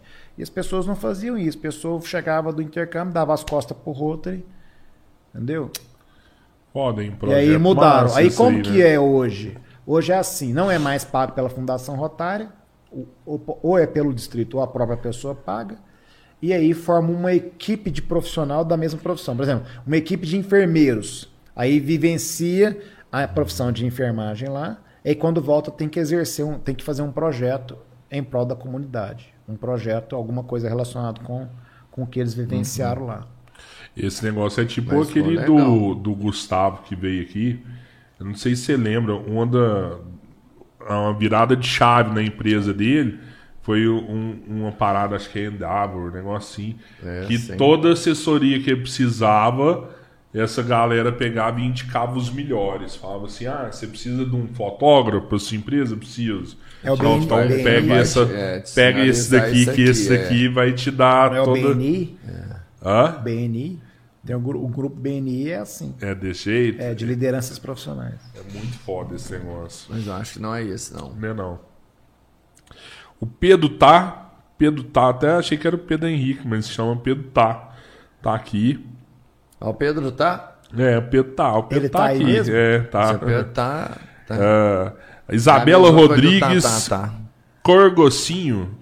Isabela Rodrigues Corgocinho. Tá perguntando aqui é por que, que a gente tava meio demorando a, conhecer- a começar. Aí perguntaram aqui, Tá será que a. Clara vai aparecer? Vem cá, Clara. Vem cá, Clara. Afinal, já vai estar na. A Clara é o seguinte: ela tá dizendo.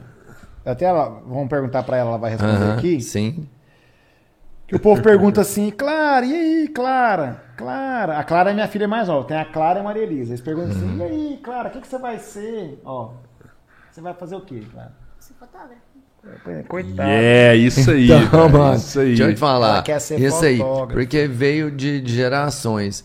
E aí, é isso, é isso que você quer que ela seja mesmo, Henrique? Apesar que você fala que você não dá uma sugestão nem nada, É você já seguinte. falou isso sobre política, mas é, isso. É o seguinte, ela pode ser o que ela quiser.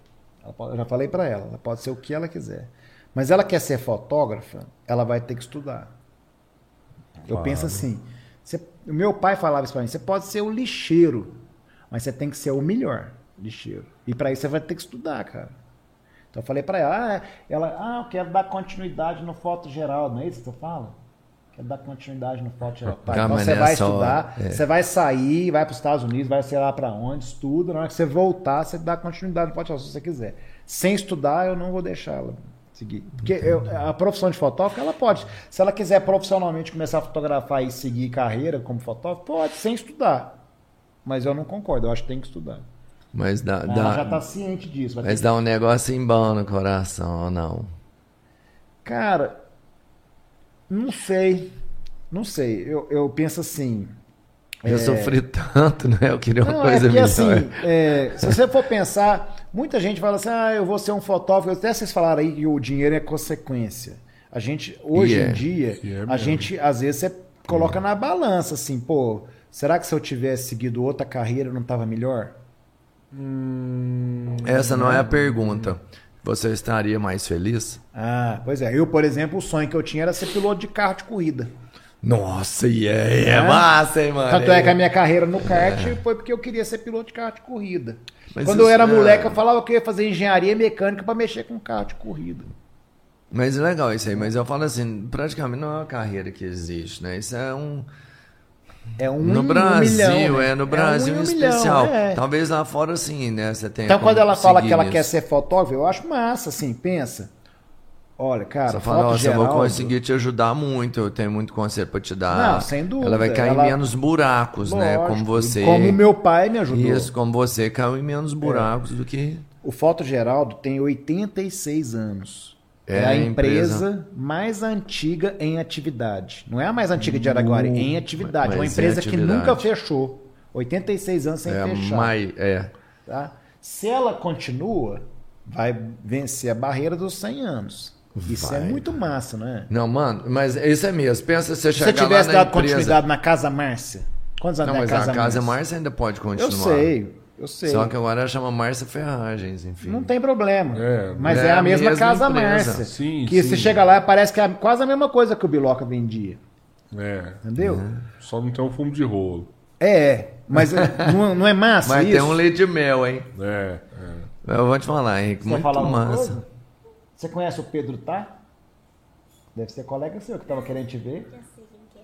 Ah, É o Pedro. é o Pedro. Ei, que eu vou te falar. Então fala oi pro. Pedro aí. Valeu, Pedrão.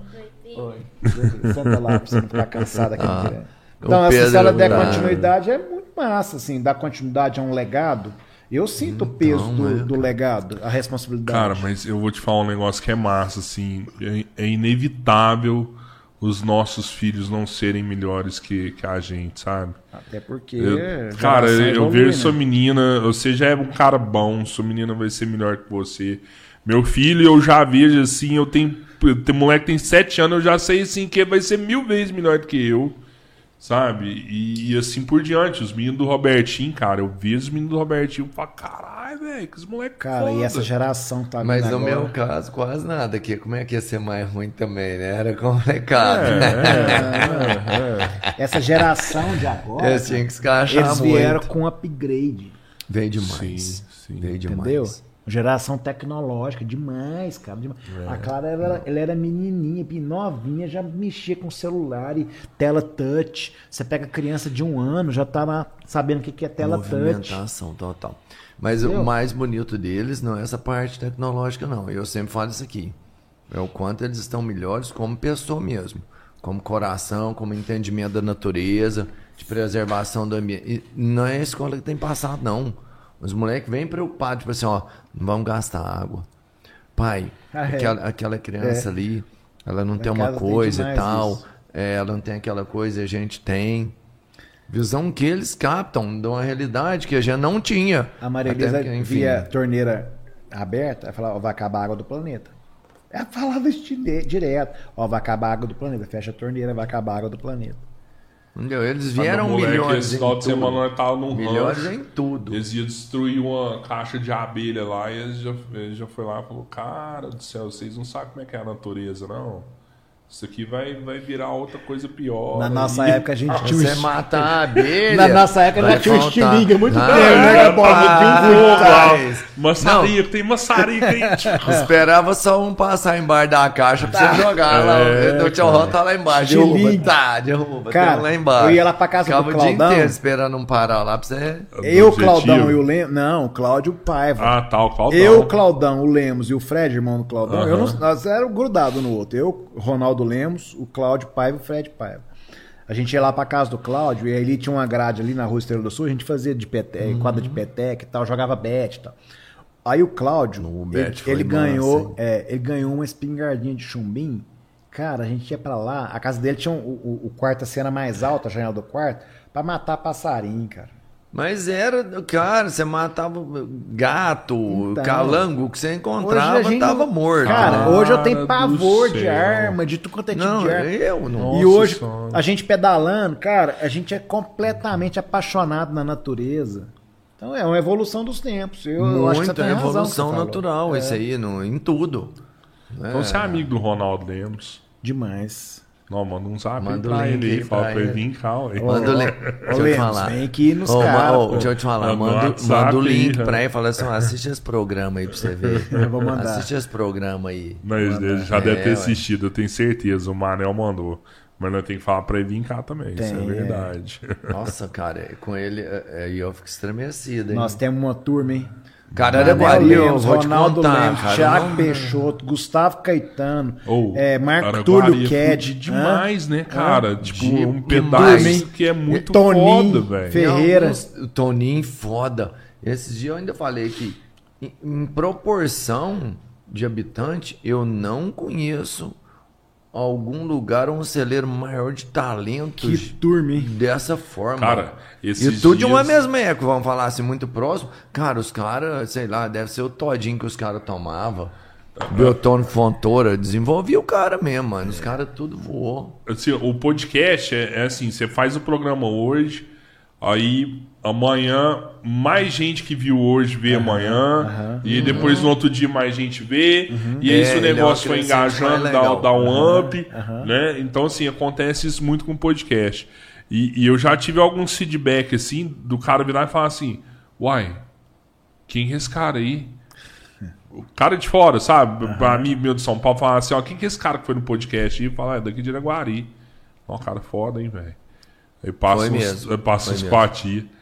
Nu! Quem que é esse cara que foi aí? Ah, daqui de Iraguari. Ah, para, velho, que que é isso? Iraguari é. Não, mas foi mesmo. O pessoal tem, assim. Tem uns caras que dá- vale a pena vocês convidarem. Outro também, Renato Peters. O Renato, já, já chamei ele umas duas Renato vezes. assim. Cebolinha, Renato é, Cebolinha. O Ferinha, aqui, o Ferinha. é. Vem aqui, Ferinha, pô, Renato brother, Cebolinha. Cara, e, assim, só que ele, na verdade, eu Qual já. que é eu- esse Renato? Outro o Renato Renato? Peters É, é, o da- o repórter da Rede Globo, faz Ah, o, O Renato tá aí no fim do ano, viu? Ah, tá. Então, eu tô Fim do louco ano, pra- pra fim do ano é o momento que vocês vão reunir essas celebridades. Porque, ó, Gustavo Caetano vem visitar o pai É, dele. Sim, Ronaldo vem visitar a família. Todos Inclusive, o né, Ronaldo na verdade. acabou de lançar um livro em homenagem à Abadia, que é uma pessoa que, que teve junto com a avó dele durante muitos anos. O Ronaldo deve vir aí, acontecer isso alguma aí, coisa. Essa parte eu não sabia. Toninho vem visitar a família. Todo, ó, É, o quer- Toninho a gente ainda tem um contato, dá pra, dá pra encontrar. Essa eu acho até que o, o pular aí. podcast pode lançar aí uma, uma, uma Um session, special session entre o Natal e o Réveillon, porque vai estar todo mundo aí entre o Natal e o Réveillon. Não, e olha o tanto de Caralho, cara, eu- mano. Isso aí eu vou vou falar. viajar mais, vou ter que ficar aqui entre Natal e Réveillon. É, e eu vou te falar, é dois, três por dia, porque É, é, vai muita ter que gente ser, vai ter que boa, ser é nessa muita pegada gente mesmo. boa. Cara, ó, o, o Corujinha, mestre Henrique, gente Corujinha foi meu aluno na boníssima. faculdade também. Corujinha também? Também, Nota velho. mil, é. Na faculdade- também fez tudo, hein? Teve o Unipac, teve o curso de publicidade, e aí nós formamos, eu acho que, se não me engano, cinco turmas. Mas não tem mais esse curso na, não, na acabou. IMEPAC? Publicidade, acabou. E Publicidade. os profissionais que estão no mercado aí, tudo vieram da, da publicidade. A Liana, que trabalha lá na Alfa, o Corujinha estudou, fez publicidade. Ah, tem uma galera O curso aí. de publicidade, isso é muito bacana, né? É um curso Renanzinho lá da fantástico de- Preciata, ele com a Natália, o Renan fez publicidade. Flávio Pires, que é cerimonial hoje, trabalha lá no marketing do Trebes, que tem uma galera aí que fez publicidade. Ó, o Rafael falou que, o- que a igreja do Regina é Rainha da Paz. Rainha da Paz. Mas na da verdade, Paz. Rainha da Paz eu acho que é aquela da frente, não? Aquela não, igreja não, é a do fundo, é. É a do fundo? É, Rainha da Paz. E o outro falou aqui que é São José do Operário, mas é Rainha da Paz mesmo. Rogério Andrade, fico podcast, cada dia uma nova pegada, muito bom. Bom é Obrigado, vocês aí que estão valeu, acompanhando valeu. a gente. Gariba, ô tchau, meu amigo. Gariba mandou umas 50 mensagens. Gariba é uma das. Uma das. das Dos patrimônios, patrimônios né, Araguari, de né? Araguari. É. Patrimônio de Araguari. Leva o Gariba pra fazenda pra fazer fotos sensuais. Gariba, vamos comigo o dia que você quiser. Mas aí, é assim, na hora que você for tirar a roupa, você me avisa antes. Eu me livre. É. Como um amigo E, meu, e Deus quando é, mais. foto de mulher assim sensual, é sua mãe que faz. Elas, as mulheres não costumam gostar de tirar a roupa pra mim, não. Mas se elas se topar, eu. Super profissional. todo, Lógico, né? Lógico. Não, sem dúvida. Lógico. Mas é, é uma pegada, né, assim, diferente. Porque é uma coisa. Eu não sei, isso eu nem te perguntei, mas eu acho que é. Sua mãe foi muito bem nessa linha. Acho que ela Foi. que surgiu com ela essa Foi. parte de ensaio fotográfico, Foi. mais sensual, é. de grávida e tal. E, e no caso, quando é um menino, porque quando você vai tirar a foto de um casal, é, é, ah, faz essa pose, faz. Quando você vai tirar de molequinho, como é que você faz? Não dá pra combinar com os moleques. Você fala de que tirar foto. De criança, pô. Criança. É, eu, eu fotografo criança de um mês pra frente e gosto de Então, fotografar e como é que criança. você adoro. faz isso? Criança não faz pose. Você não pede a criança fazer pose. Criança nenhuma faz pose. Não faz, então. Você tem que brincar com a criança, é naturalidade. Eu geralmente, quando é criança, eu jogo os brinquedos lá no meio do estúdio. Vambora brincar? Entendeu? E aí vai Não, E outras- deixa a criança Aham. brincar e é naturalidade. Porque o ambiente não é, já não é favorável. Imagina uma criança aqui, esse tanto de tripé, luz, não sei o quê. Já começa por aí. Segundo, é, quando você chega, a criança ela assusta com aquilo. É, o que você falou, os meninos. Então, quanto, quanto mais à vontade Pode. você deixar a criança, melhor é a sua chance de conseguir boas fotos. Eu jogo brinquedo no chão, faço a maior bagunça e falo, aqui no estúdio pode tudo. A, a gente tava conversando e, e, assim, a gente acabou mudando de assunto. Ah. Mas eu tinha te perguntado, tipo, dos trampos que você fez e, e perdeu. Ah, tá. É bem foda esse trem, né, cara, quando acontece. Na época do filme já aconteceu, por exemplo, de câmera estragar, né? Aí qual que é a tática que a gente usa? Eu nunca vou com uma câmera só. Nunca vou. Eu sempre tenho mais de uma. Nunca fotografo só com uma câmera. Sempre fotografo com mais de uma câmera.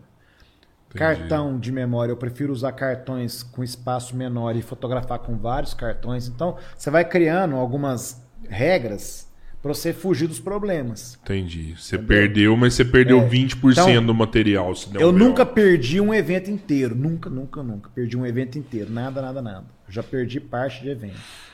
Na- já no digital, por exemplo, ah, o cartão deu pau. Existe softwares que você recupera as imagens do cartão, igual você recupera de um HD. Sim. Entendeu?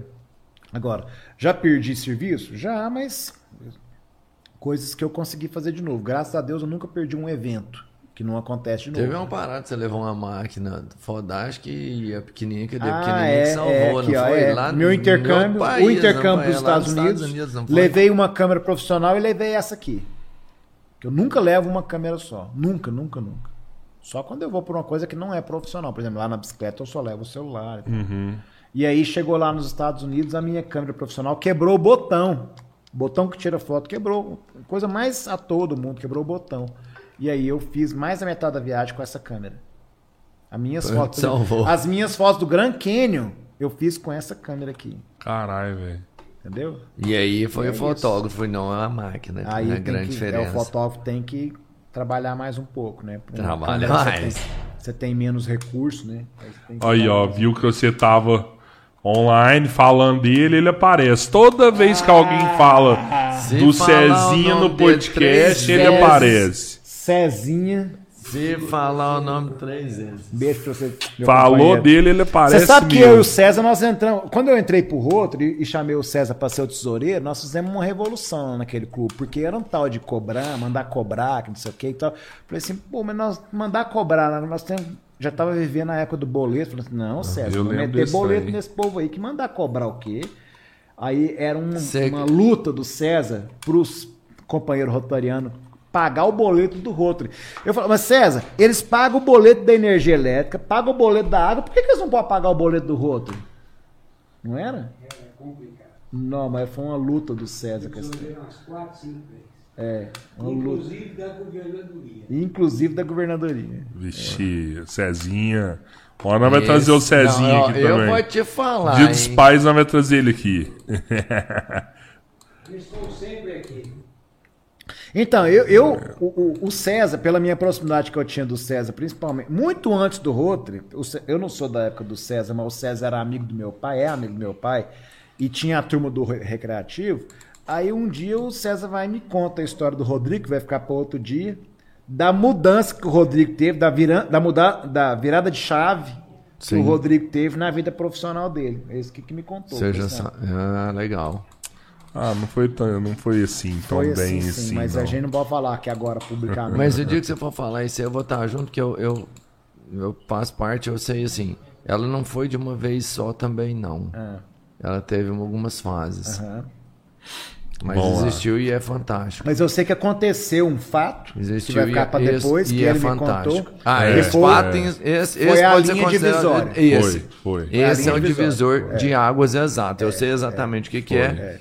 Mas ele já estava pronto para isso. Eu vou contar isso aqui. Se ele não eu prometo que eu vou pronto, contar. É, um dia nós vamos Se fazer ele um não tivesse pronto, não aconteceria. Não vou contar hoje, pronto. mas no podcast 100, eu e Robertinho, nós vai, nós vai Fica contar ligado, esse trem. Fica não ligado, vai... fica ligado, hein? Fica Na ligado. toada que nós tá, o 100 não vai demorar. Daqui não. oito dias, logo. né? Daqui oito dias é o número 100. Nós vai contar. Vai número que fazer- nós estamos aí? 33. 33. O meu é 33, Idade é, de Cristo? Idade de É, Cristo aí. Nossa, e depois disso não tem Beleza. mais sofrimento, você sabe, né? Ah, é? Exato. Vai, fala aí, tio Ró. O que, que Obrigado por ontem, amei vocês. Vocês são 10, o Gariba. Ah, o Gariba nota 10. Eu vi umas partes Contou umas partes dele aqui, aí ele falou aqui. Nossa, Henrique, só. Nossa, Henrique, esse Henrique só tem ideia boa. Acordar 4 da manhã é ótimo. Deus me livre. Quem mandou isso aí é sacanagem, né, mano? Isso é uma vez ou outra, o Gariba, que faz. É quando precisa pegar um nascer do sol É, com os noivos em lua de mel. É, isso o aí. profissionalismo vai e fala mais alto nessa hora e tira o cara da cama. Exatamente. Amei a ideia de biblioteca digital. Parabéns, Henrique. Ainda está por vir. Deve acontecer nos. Eu acho que logo em breve, hein? Logo em breve. Biblioteca Vai digital. ajudar muito, E né? é um projeto cara? super, super bacana, super moderno. Já existe até o projeto arquitetônico já dessa biblioteca digital. Vai ajudar muito a população, né, cara? Essa Cara, galera que faz trabalho. Eu acho que tá, não. né? Eu, eu- você, você fez trabalho na biblioteca? Que era na José Patrocínio? Você lembra da biblioteca? Você chegou lá na biblioteca? demais? Cara, Demais. biblioteca era um lugar massa. E, e hoje os Esse- jovens não vão, a Clara não vai na biblioteca. Esse projeto da, Fica da agarrado no, só biblioteca, no, no celular. Da biblioteca, a prefeitura é que tá, vamos entender, assumindo essa parte sozinha. Não tem como buscar um parceiro para fazer isso? Não, na verdade, e, Ou não tem sei nenhum se nós estamos falando do mesmo, né? Não sei se nós estamos falando Não, do do acervo. Não. Vamos por partes. Primeiro nós falamos. a- o projeto da Biblioteca Digital é um projeto do Zé Vitor que está em parceria Uhum. Ah, sim, com a sim. vereadora Deda.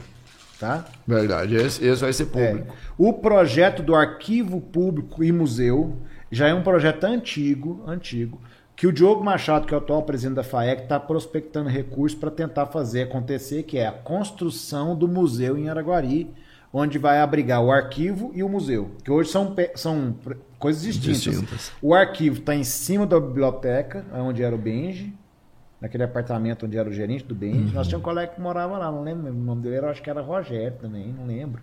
Uma das meninas, que o pai dela era gerente do Benji, ela morava lá. Enfim, o arquivo público está lá e o museu está ali em frente onde era a banca da, da- de revista. Da, Doutora Afrânio, banca da Tereza. da, da, da, da, da Dona Tereza. Naquele lugar onde é que é a antiga Prada, na época do César, do lado tem um terreno que ali vai ser construído, se a prefeitura manter o mantiver o projeto, ali vai ser construído o arquivo e museu Dr. Calil. Porto. E o Diogo Machado, que é o atual presidente da FAEC, está pleiteando recursos para isso, porque o projeto já existe, da colega arquiteta Ana Paula Naves. Bacana. O Diogo da FAEC, gente boníssima, competente e prestativo. Aí tem história. Top demais esse bate-papo. Tchorró, cadê meu convite? Na verdade, seu ingresso tá aqui, ó. Tá te esperando, garoto. Aí eu falou aqui, comentou o nome dos mosqueteiros, Atos, Potos, Aramis, D'Artagnan. D'Artagnan, eu acho que é, o que casou com a Ana Karina Aguiar, eu não lembro o nome dele. Mandou um, um, um abraço pro Tamisa, Tiana Tiana, Ronaldão e Juninho. e o Gustavo Salve Henrique. Mandou um abraço pro Henrique também. O Gustavo, eu acho que é ele que tá querendo também. Ah, vamos fazer um podcast de fotografia, papá. Eu falei pra ele, não, faz o podcast, eu te ajudo. eu tô com outro projeto sem ser o podcast, que eu acho que o, momento não é um podcast no meu caso, que é o projeto do curso de fotografia online. Na verdade, vai Isso ser um curso é um- de foto e vídeo online, em parceria com um cara feríssimo, um amigo meu que estudou comigo, que é o Daniel Labanca, que faz grandes produções de vídeo no Brasil. O cara faz, por exemplo, o vídeo da Proibida, Cerveja Proibida, foi ele que Sei. dirigiu e muitos outros. E aí nós estamos com esse projeto de fazer o curso de foto e vídeo online para celular. Legal, hein, cara. Você vende esses cursos? Você faz online? Já, já Então, colocou é, pra- Eu não fiz nenhum curso online ainda, só fiz tipo palestra, que foi gratuito, né? Os meus cursos todos até então eram presenciais, desde 1995. Por que, que começou o curso de fotografia? A gente comprou aquela máquina que fazia revelação uma hora, lembra? Lembra revelavam Lembro, tipo? Polaroid.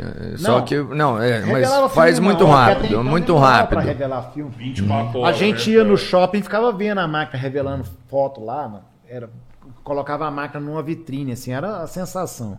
Então, em 95, nós compramos uma máquina dessa. E eu lá do lado da máquina, vendo as fotos saírem, eu via que o aproveitamento era baixo demais. A pessoa comprava um filme de 36 fotos, aproveitava 10, 12. Aí eu pensei assim, se eu ensinar as pessoas a fotografarem, elas vão fotografar mais, vão gostar mais de fotografar, vão fotografar mais, eu vou ganhar mais dinheiro. Então, peraí, eu vou Vai ensinar o povo a tirar foto. E aí eu comecei a fazer curso de graça para os meus clientes. Para quê? Para que eles pudessem fotografar melhor, gostar mais de fotografar. Eu vendia mais Você filme, vendia mais mais, trabalho. foto, revelava mais foto. E assim foi, eu comecei no os começo tem que cursos. ser assim, né? Até você ir aprimorando o seu curso, É. ir corrigindo. É, e aí É, eu fui estudar detalhes. a história de George Eastman, o fundador da Kodak. Caralho. Porque até então a fotografia era essa coisa complicada. Aí Sim. quando o Jorge Eastman criou a primeira câmera fotográfica de amador, eles falavam assim: ah, ninguém vai dar conta de mexer. Aí tem uma frase emblemática de Jorge Eastman que ele fala assim: deixe que nós os instruiremos. Ou seja, vamos vender câmera fotográfica, a gente ensina como usar. E naquela época a câmera fotográfica era assim, a pessoa comprava, era um caixote, caixotinho, vinha com 10 fotos. A pessoa comprava aquilo, tirava foto, mandava por correio, eles revelavam as fotos, devolvia a câmera Caraca. Com um novo filme dentro e as 10 fotos reveladas. Isso naquela época fez com que a, a fotografia se popularizasse nos Estados Unidos. É um dos momentos da Doido. fotografia. O outro momento é a fotografia digital vir para o celular. Que agora que popularizou com vontade mesmo, que todo mundo tira foto. Né? Ô, ô, Henrique, assim, cara, é, eu não sei se isso aconteceu com você, mas eh, você me falou aí vários insights que você teve, tipo, ah, tá mudando isso, eu vou montar um curso, ah, tá mudando isso, eu vou dar uma aula, né? Cara, isso é muito massa.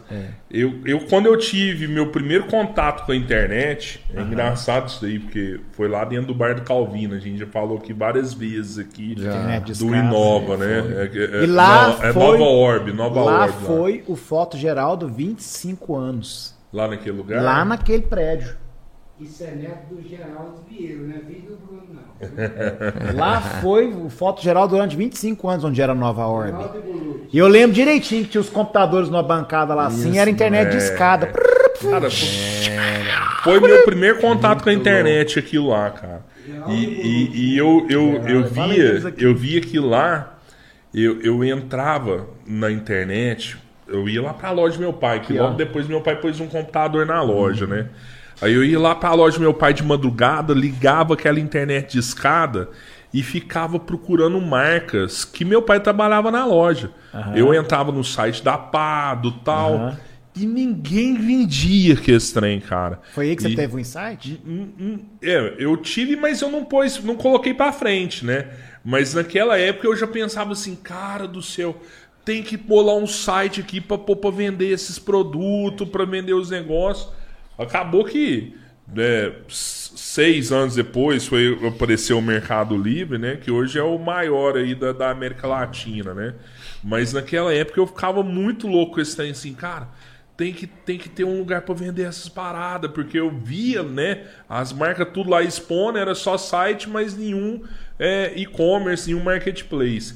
Você, nessa época, você conseguiu visualizar que lá na frente ia ter uma parada de foto igual tem hoje, assim? Cara, eu tive assim, um, um insight, um dos que mais mexe comigo, assim, na época foi uma coisa que deu muito, muito resultado, e até foi um case, a, Kodak tinha um jornalzinho que circulava entre os franqueados, e isso foi um case que saiu no jornalzinho, que eu ficava vendo, é, é, mais voltado a esse lance do curso de fotografia. Aham. Lembra que tinha umas turmas grandes que fazia que ia pra Disney, as meninas de 15 anos, juntava com a galera, às vezes uma sala inteira, 15 sim. anos, e tinha aquelas É. excursões. Eu ficava pensando, pô, esses meninos vão pra Disney, eles tiram foto demais, eles tiram foto pra caralho. O que eu vou fazer? Eu vou montar um curso de fotografia e vou fazer uma parceria com a agência de turismo. Aí eu fui lá na Lourdes, Boa. no esquema. Lourdes, você vende o pacote, eu dou o curso de fotografia de graça. E vou dar um filme pra cada menino. Cara, eu arrebentei de ganhar dinheiro. Arrebentei Cara, é ganhar que dinheiro. sacada Mas era de legal, graça, você ganhou. De graça. Deu com como aí? Vai vendendo vender- foto e quando eles voltavam, né? revelava comigo. Revela. eu ganhava tá, dinheiro na é com a revelação. revelação. Revelação dava dinheiro demais, sabe por quê? A gente, a gente vendia foto, tipo assim, por 90 centavos, o custo era 9 Aham. centavos. Era uma coisa absurda de lucro. era E revelar os caras já, né? já tinha Sabe feito quanto os custava leads, a né? marca? Os O caras já né? estavam com vocês. Sabe quanto custava o equipamento de revelação na época? 100 mil dólares. A gente comprou o equipamento em dólar e a, a, a marca que era japonesa, chamava Noritsu, esperava sair a cotação do dia pra gente poder pagar a prestação do leasing. Era leasing em dólar. Caralho. dólar. Também, né? Como se Entendeu? fosse 600 mil reais É, hoje, marca entendeu? E aí, o que, que a gente fazia? Revelava muito filme, muito filme. E aí, os insights que eu tive, um deles foi esse. Nu. né? Mas eu tive alguns outros, por exemplo, meu pai que a vida toda ficava fazendo coisa na, na prancheta, na caderneta, no papelzinho, eu ficava assim, mas gente, nós temos como organizar isso melhor, não é possível, tem como organizar. Um dia eu me lembro direitinho, eu estava deitado na casa do meu pai, a sala de televisão era carpetada, e eu sempre assistia televisão deitado no chão. Eu deitado no chão lá, falei assim, putz, já sei direitinho o que eu tenho que fazer. Eu vou criar um sistema que vai gerenciar o- a produção, vai ser o primeiro do Brasil, tenho certeza. Aí eu chamei o Silvio Porco, Silvio, da Mr. Flix. Silvio, vamos desenvolver um sistema para estúdio fotográfico? E nós fizemos um sistema de gestão para estúdio fotográfico que não tinha. Se eu e o Silvio tivesse lançado isso no Brasil, a gente tava rico. Caraca. Nós desenvolvemos o processo. Esse é uma startup. É, naquela época ia ser uma startup. Nós desenvolvemos o passo a passo de um estúdio fotográfico na gestão lá, para controlar tudo pelo computador. Porque até então meu pai fazia tudo na Caramba. caderneta.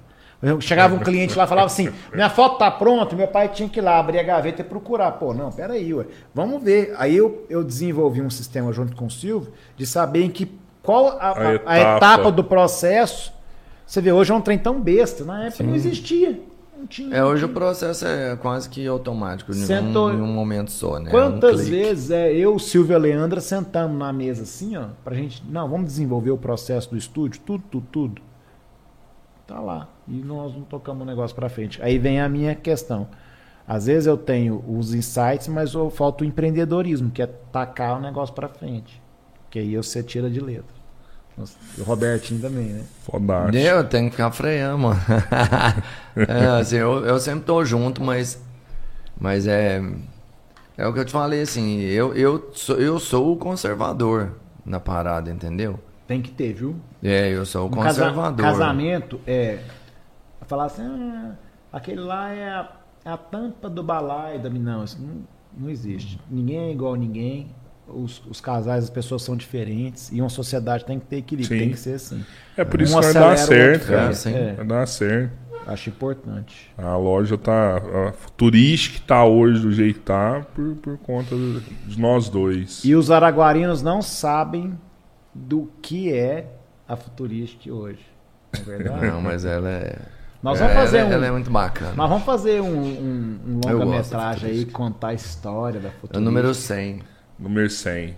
Vai, vai. Henrique. É, a gente ainda não tem, né? Quem vai vir entrevistar? Será que vai dar certo? Não, é nós. É, eu eu Nossa, já eu sei vou- seus podres, vou vou falar acabar tudo com aqui. a sua vida, Vou mano. pôr pra ferrar aqui. E E, aqui, aí, mano, não manda o o link. programa 100 tem que ser um de frente pro outro. É, ué. entendeu? Não É. manda Pra o link jogar pro seu tampinha pai, no não manda o outro. link pro seu Falar pai, assim, mano. lembra aquele dia que você fez aquilo comigo? É aqui agora que nós vamos tirar a... a- Não, e eu, Ali- eu já tenho Não. tudo. Eu já tenho todos os momentos marcados, assim. Eu vou falar assim, ó. Põe que dia lá no minuto tal. O Pedro vai pôr e falar assim, aí, velho. Tá vendo? Olha aí o que aconteceu. Mas eu acho que em alguns Falei. momentos tem que ter umas participações especiais. Chama o César Eu, pra fa- contar umas eu histórias falo da Rodrigo. feijoada. A hora que você falar isso, eu vou falar da feijoada. Cezinha vem no dia dos pais com, com o Robertão. É o Cezinho e o Robertão. Rogerinho também podia vir, né? Hã? Ah, não vem não. Bem, não. Mas se meu pai vier, eu vou te Quem falar. sabe? Quem sabe? Quero ver. Henrique, obrigado, cara. Eu que agradeço. Valeu demais da conta. Eu que agradeço. Foi acima das expectativas. Nossa, um Foi tempão muito aí, top, foi um papo cara. muito falar assim. Foi muito massa. Foi além Contribuiu demais pra aqui pra também. gente. Fico feliz, assim, não só da história que você contou, da sua família, assim, a a empresa com atividade aberta por mais tempo dentro da nossa cidade, mas do, do seu projeto que não acaba, você voltar, eu vou ficar muito feliz quando vocês voltarem a fazer eventos aqui, porque eu fui, a época que eu fui mais feliz em Isso Araguari. aí é hobby, né? Só pra brincar. Companhia de eventos É, tá a voltando, época em que eu fui mais feliz em Araguari foram na época Foi que vocês massa, estavam fazendo eventos. Era Então, época tenho certeza que você vai continuar dando, não só registrando os grandes momentos, mas agora né, proporcionando momentos de alegria pra gente. Obrigado pra caramba da sua presença mesmo. Eu que agradeço o convite, foi demais. Quer deixar algum recado aí? Falar Não, alguma nada coisa? não, pra você que se liga na gente, continua ligado aí no podcast Três Irmãos. Valeu. Que já arrebentou pro mundo. E agora, é, Que o mundo. é, você continue ligado na gente aí, nas redes sociais do tio Henrique, bora pedalar e beber cerveja e ouvir rock and roll. Esse É, é, Tamo a- junto o em Instagram tudo, é? Henrique, Henrique Vieira, fotógrafo, e eu né? tenho um Instagram da chama Pedaladas de Henrique, Ah, que que massa. é só é, da que bike, massa, de mano. lugares que Ah, assim, vou seguir esse, eu não sabia. Pedaladas de Henrique, não só das, das coisas de bicicleta, mas principalmente para mostrar uma Araguari que os araguarinos não conhecem. Sabe? Que fantástico. Muito legal, assim, a região da Bucaina, onde a gente anda de bicicleta, paisagens incríveis que os araguarinos poucos conhecem. sabe? Aí eu- Cachoeira, é, tudo. Pra eu não ficar postando só coisa de bicicleta lá no meu Instagram profissional, eu criei o Pedaladas de Henrique, Muito que bom. tem lá só visual que a gente vê aí na, quando tá pedalando. Bora seguir então, pedalada de Caraca, Henrique. Pedalada de. E amanhã. Amanhã tem de novo, né? Amanhã tem, é, tem todo dia, né? Amanhã, amanhã quem Amanhã é o quer? Edmilson? Caralho, velho. É Edmilson amanhã, do box? É. Edmilson? Tonacho. Cara, ídolo nosso, hein? Tchan, É tchan, um tchan. atleta, Eu já até quebrei cara. o braço por causa do Edmilson. Cara, o Edmilson, eu vou te falar assim, aquele negócio que o Negrete falou de, de carregar a tocha, Sim. que o Negrete, foi um dia que veio aqui, falou, né, cara? Falou, não, achei ruim que eu não carreguei a tocha e tal. E assim, Eu- o Edmilson é uma um pegada parecida, Eu sabe? Eu acho que o Edmilson tinha que ser um atleta muito bem valorizado na nossa Ele, cidade, e sabe? ele também não carregou é a foda. tocha, que eu falei com ele, ele não carregou. Eu falei assim, cara, não me chamaram, não me convidaram, eu não me posicionei pra ir lá. Mas não era necessário.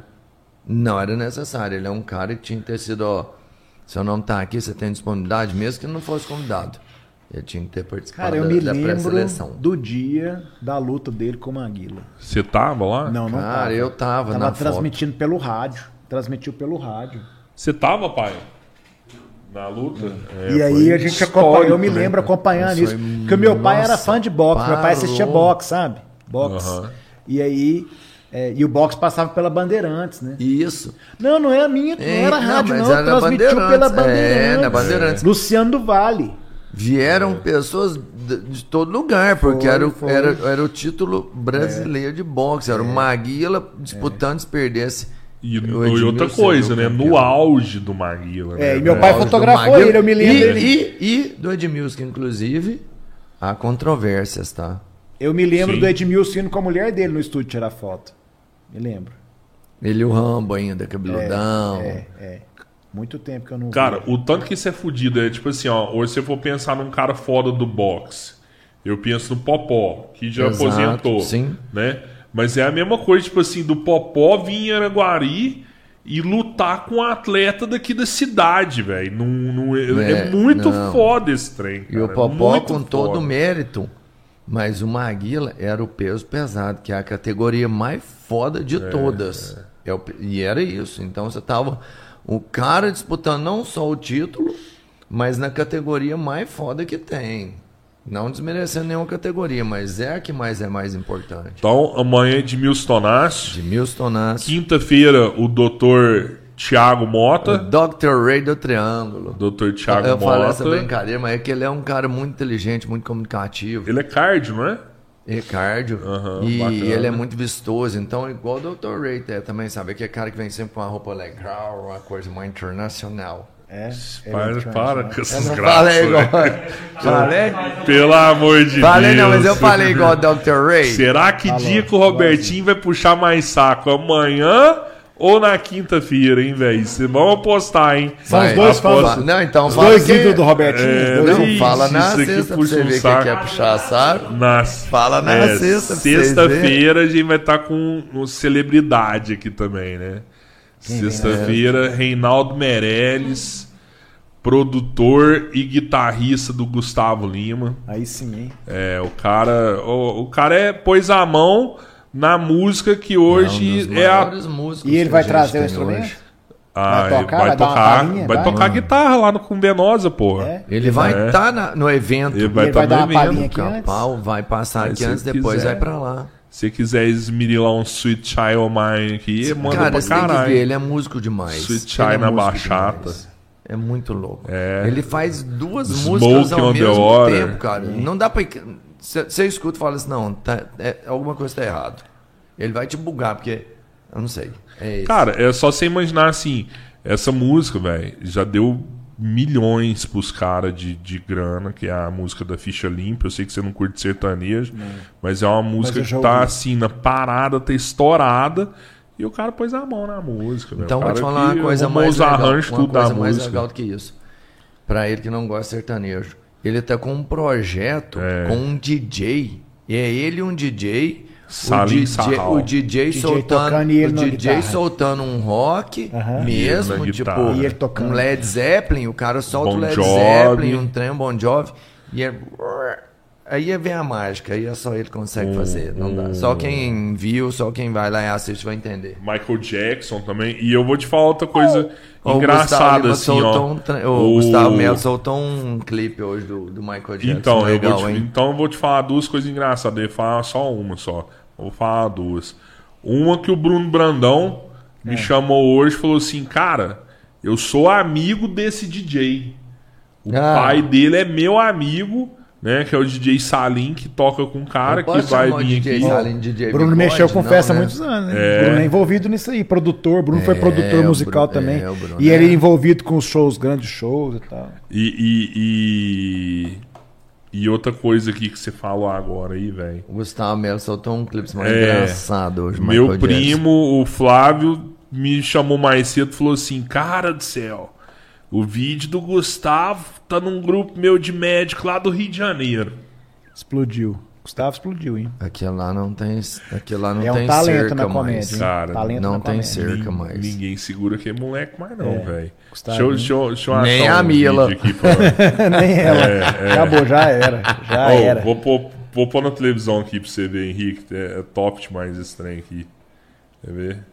Não, achei que você pôr um negócio engraçado. Isso aí é foda pra caramba, hein? Muito sério. Não, tá, tá pareando ainda. Mas não se esqueça do Chicken Town. É, É, em falar em Chiquental. Chiquental, dá licença.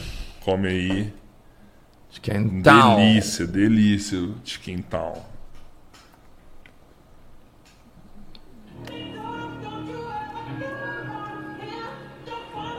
Põe som aí, né, cabeleiro. Põe som aí, Pedro. Não, põe som no talo aí, deixa eu achar os microfones.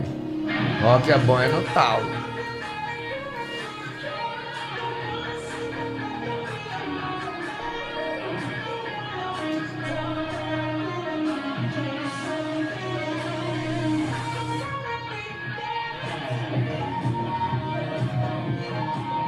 põe mais não. Quem quiser vai ter que ir lá ver. Sexta-feira. Sexta-feira, Esse é um dos que você vão não- estar Você lá. já no- comprou seu ingresso? Compra. Compra logo. Venosa, Eu sei que a Reinaldo primeira- Meirelles. é é. Primeiro lote Primeiro esgotado lote já já, era. já, Já esgotou. esgotado. Você não comprou, meu amigo? Vai dançar. hein? Não, espera o terceiro, né? Você quer, às vezes, valorizar a festa, é importante isso. Não, eu quero ajudar o pessoal, espera o terceiro lote, você pode pagar um pouco mais caro. Ou É. compre agora e economize. É festa restrita, né? 600 pessoas. Isso é bem, bem massa Cara, e bem foda. Ah, eu sei que nós É, estamos encerrando, muito mas bem assim, feito. A gente fazia festa no Cabanas, a festa era no sábado. Então, sábado depois do almoço, a gente ficava lá, né? Naquela parte aberta lá e tal. Quando chegava meio-dia, acabava o primeiro lote. Cara, depois do meio-dia, a gente ganhava dinheiro demais. É porque eh, todo mundo queria, né? Era na hora que a festa explodia. Que aí o povo ficava louco atrás de ingresso. A gente falava assim, não, o ingresso acabou, agora só E acaba seis mesmo. horas.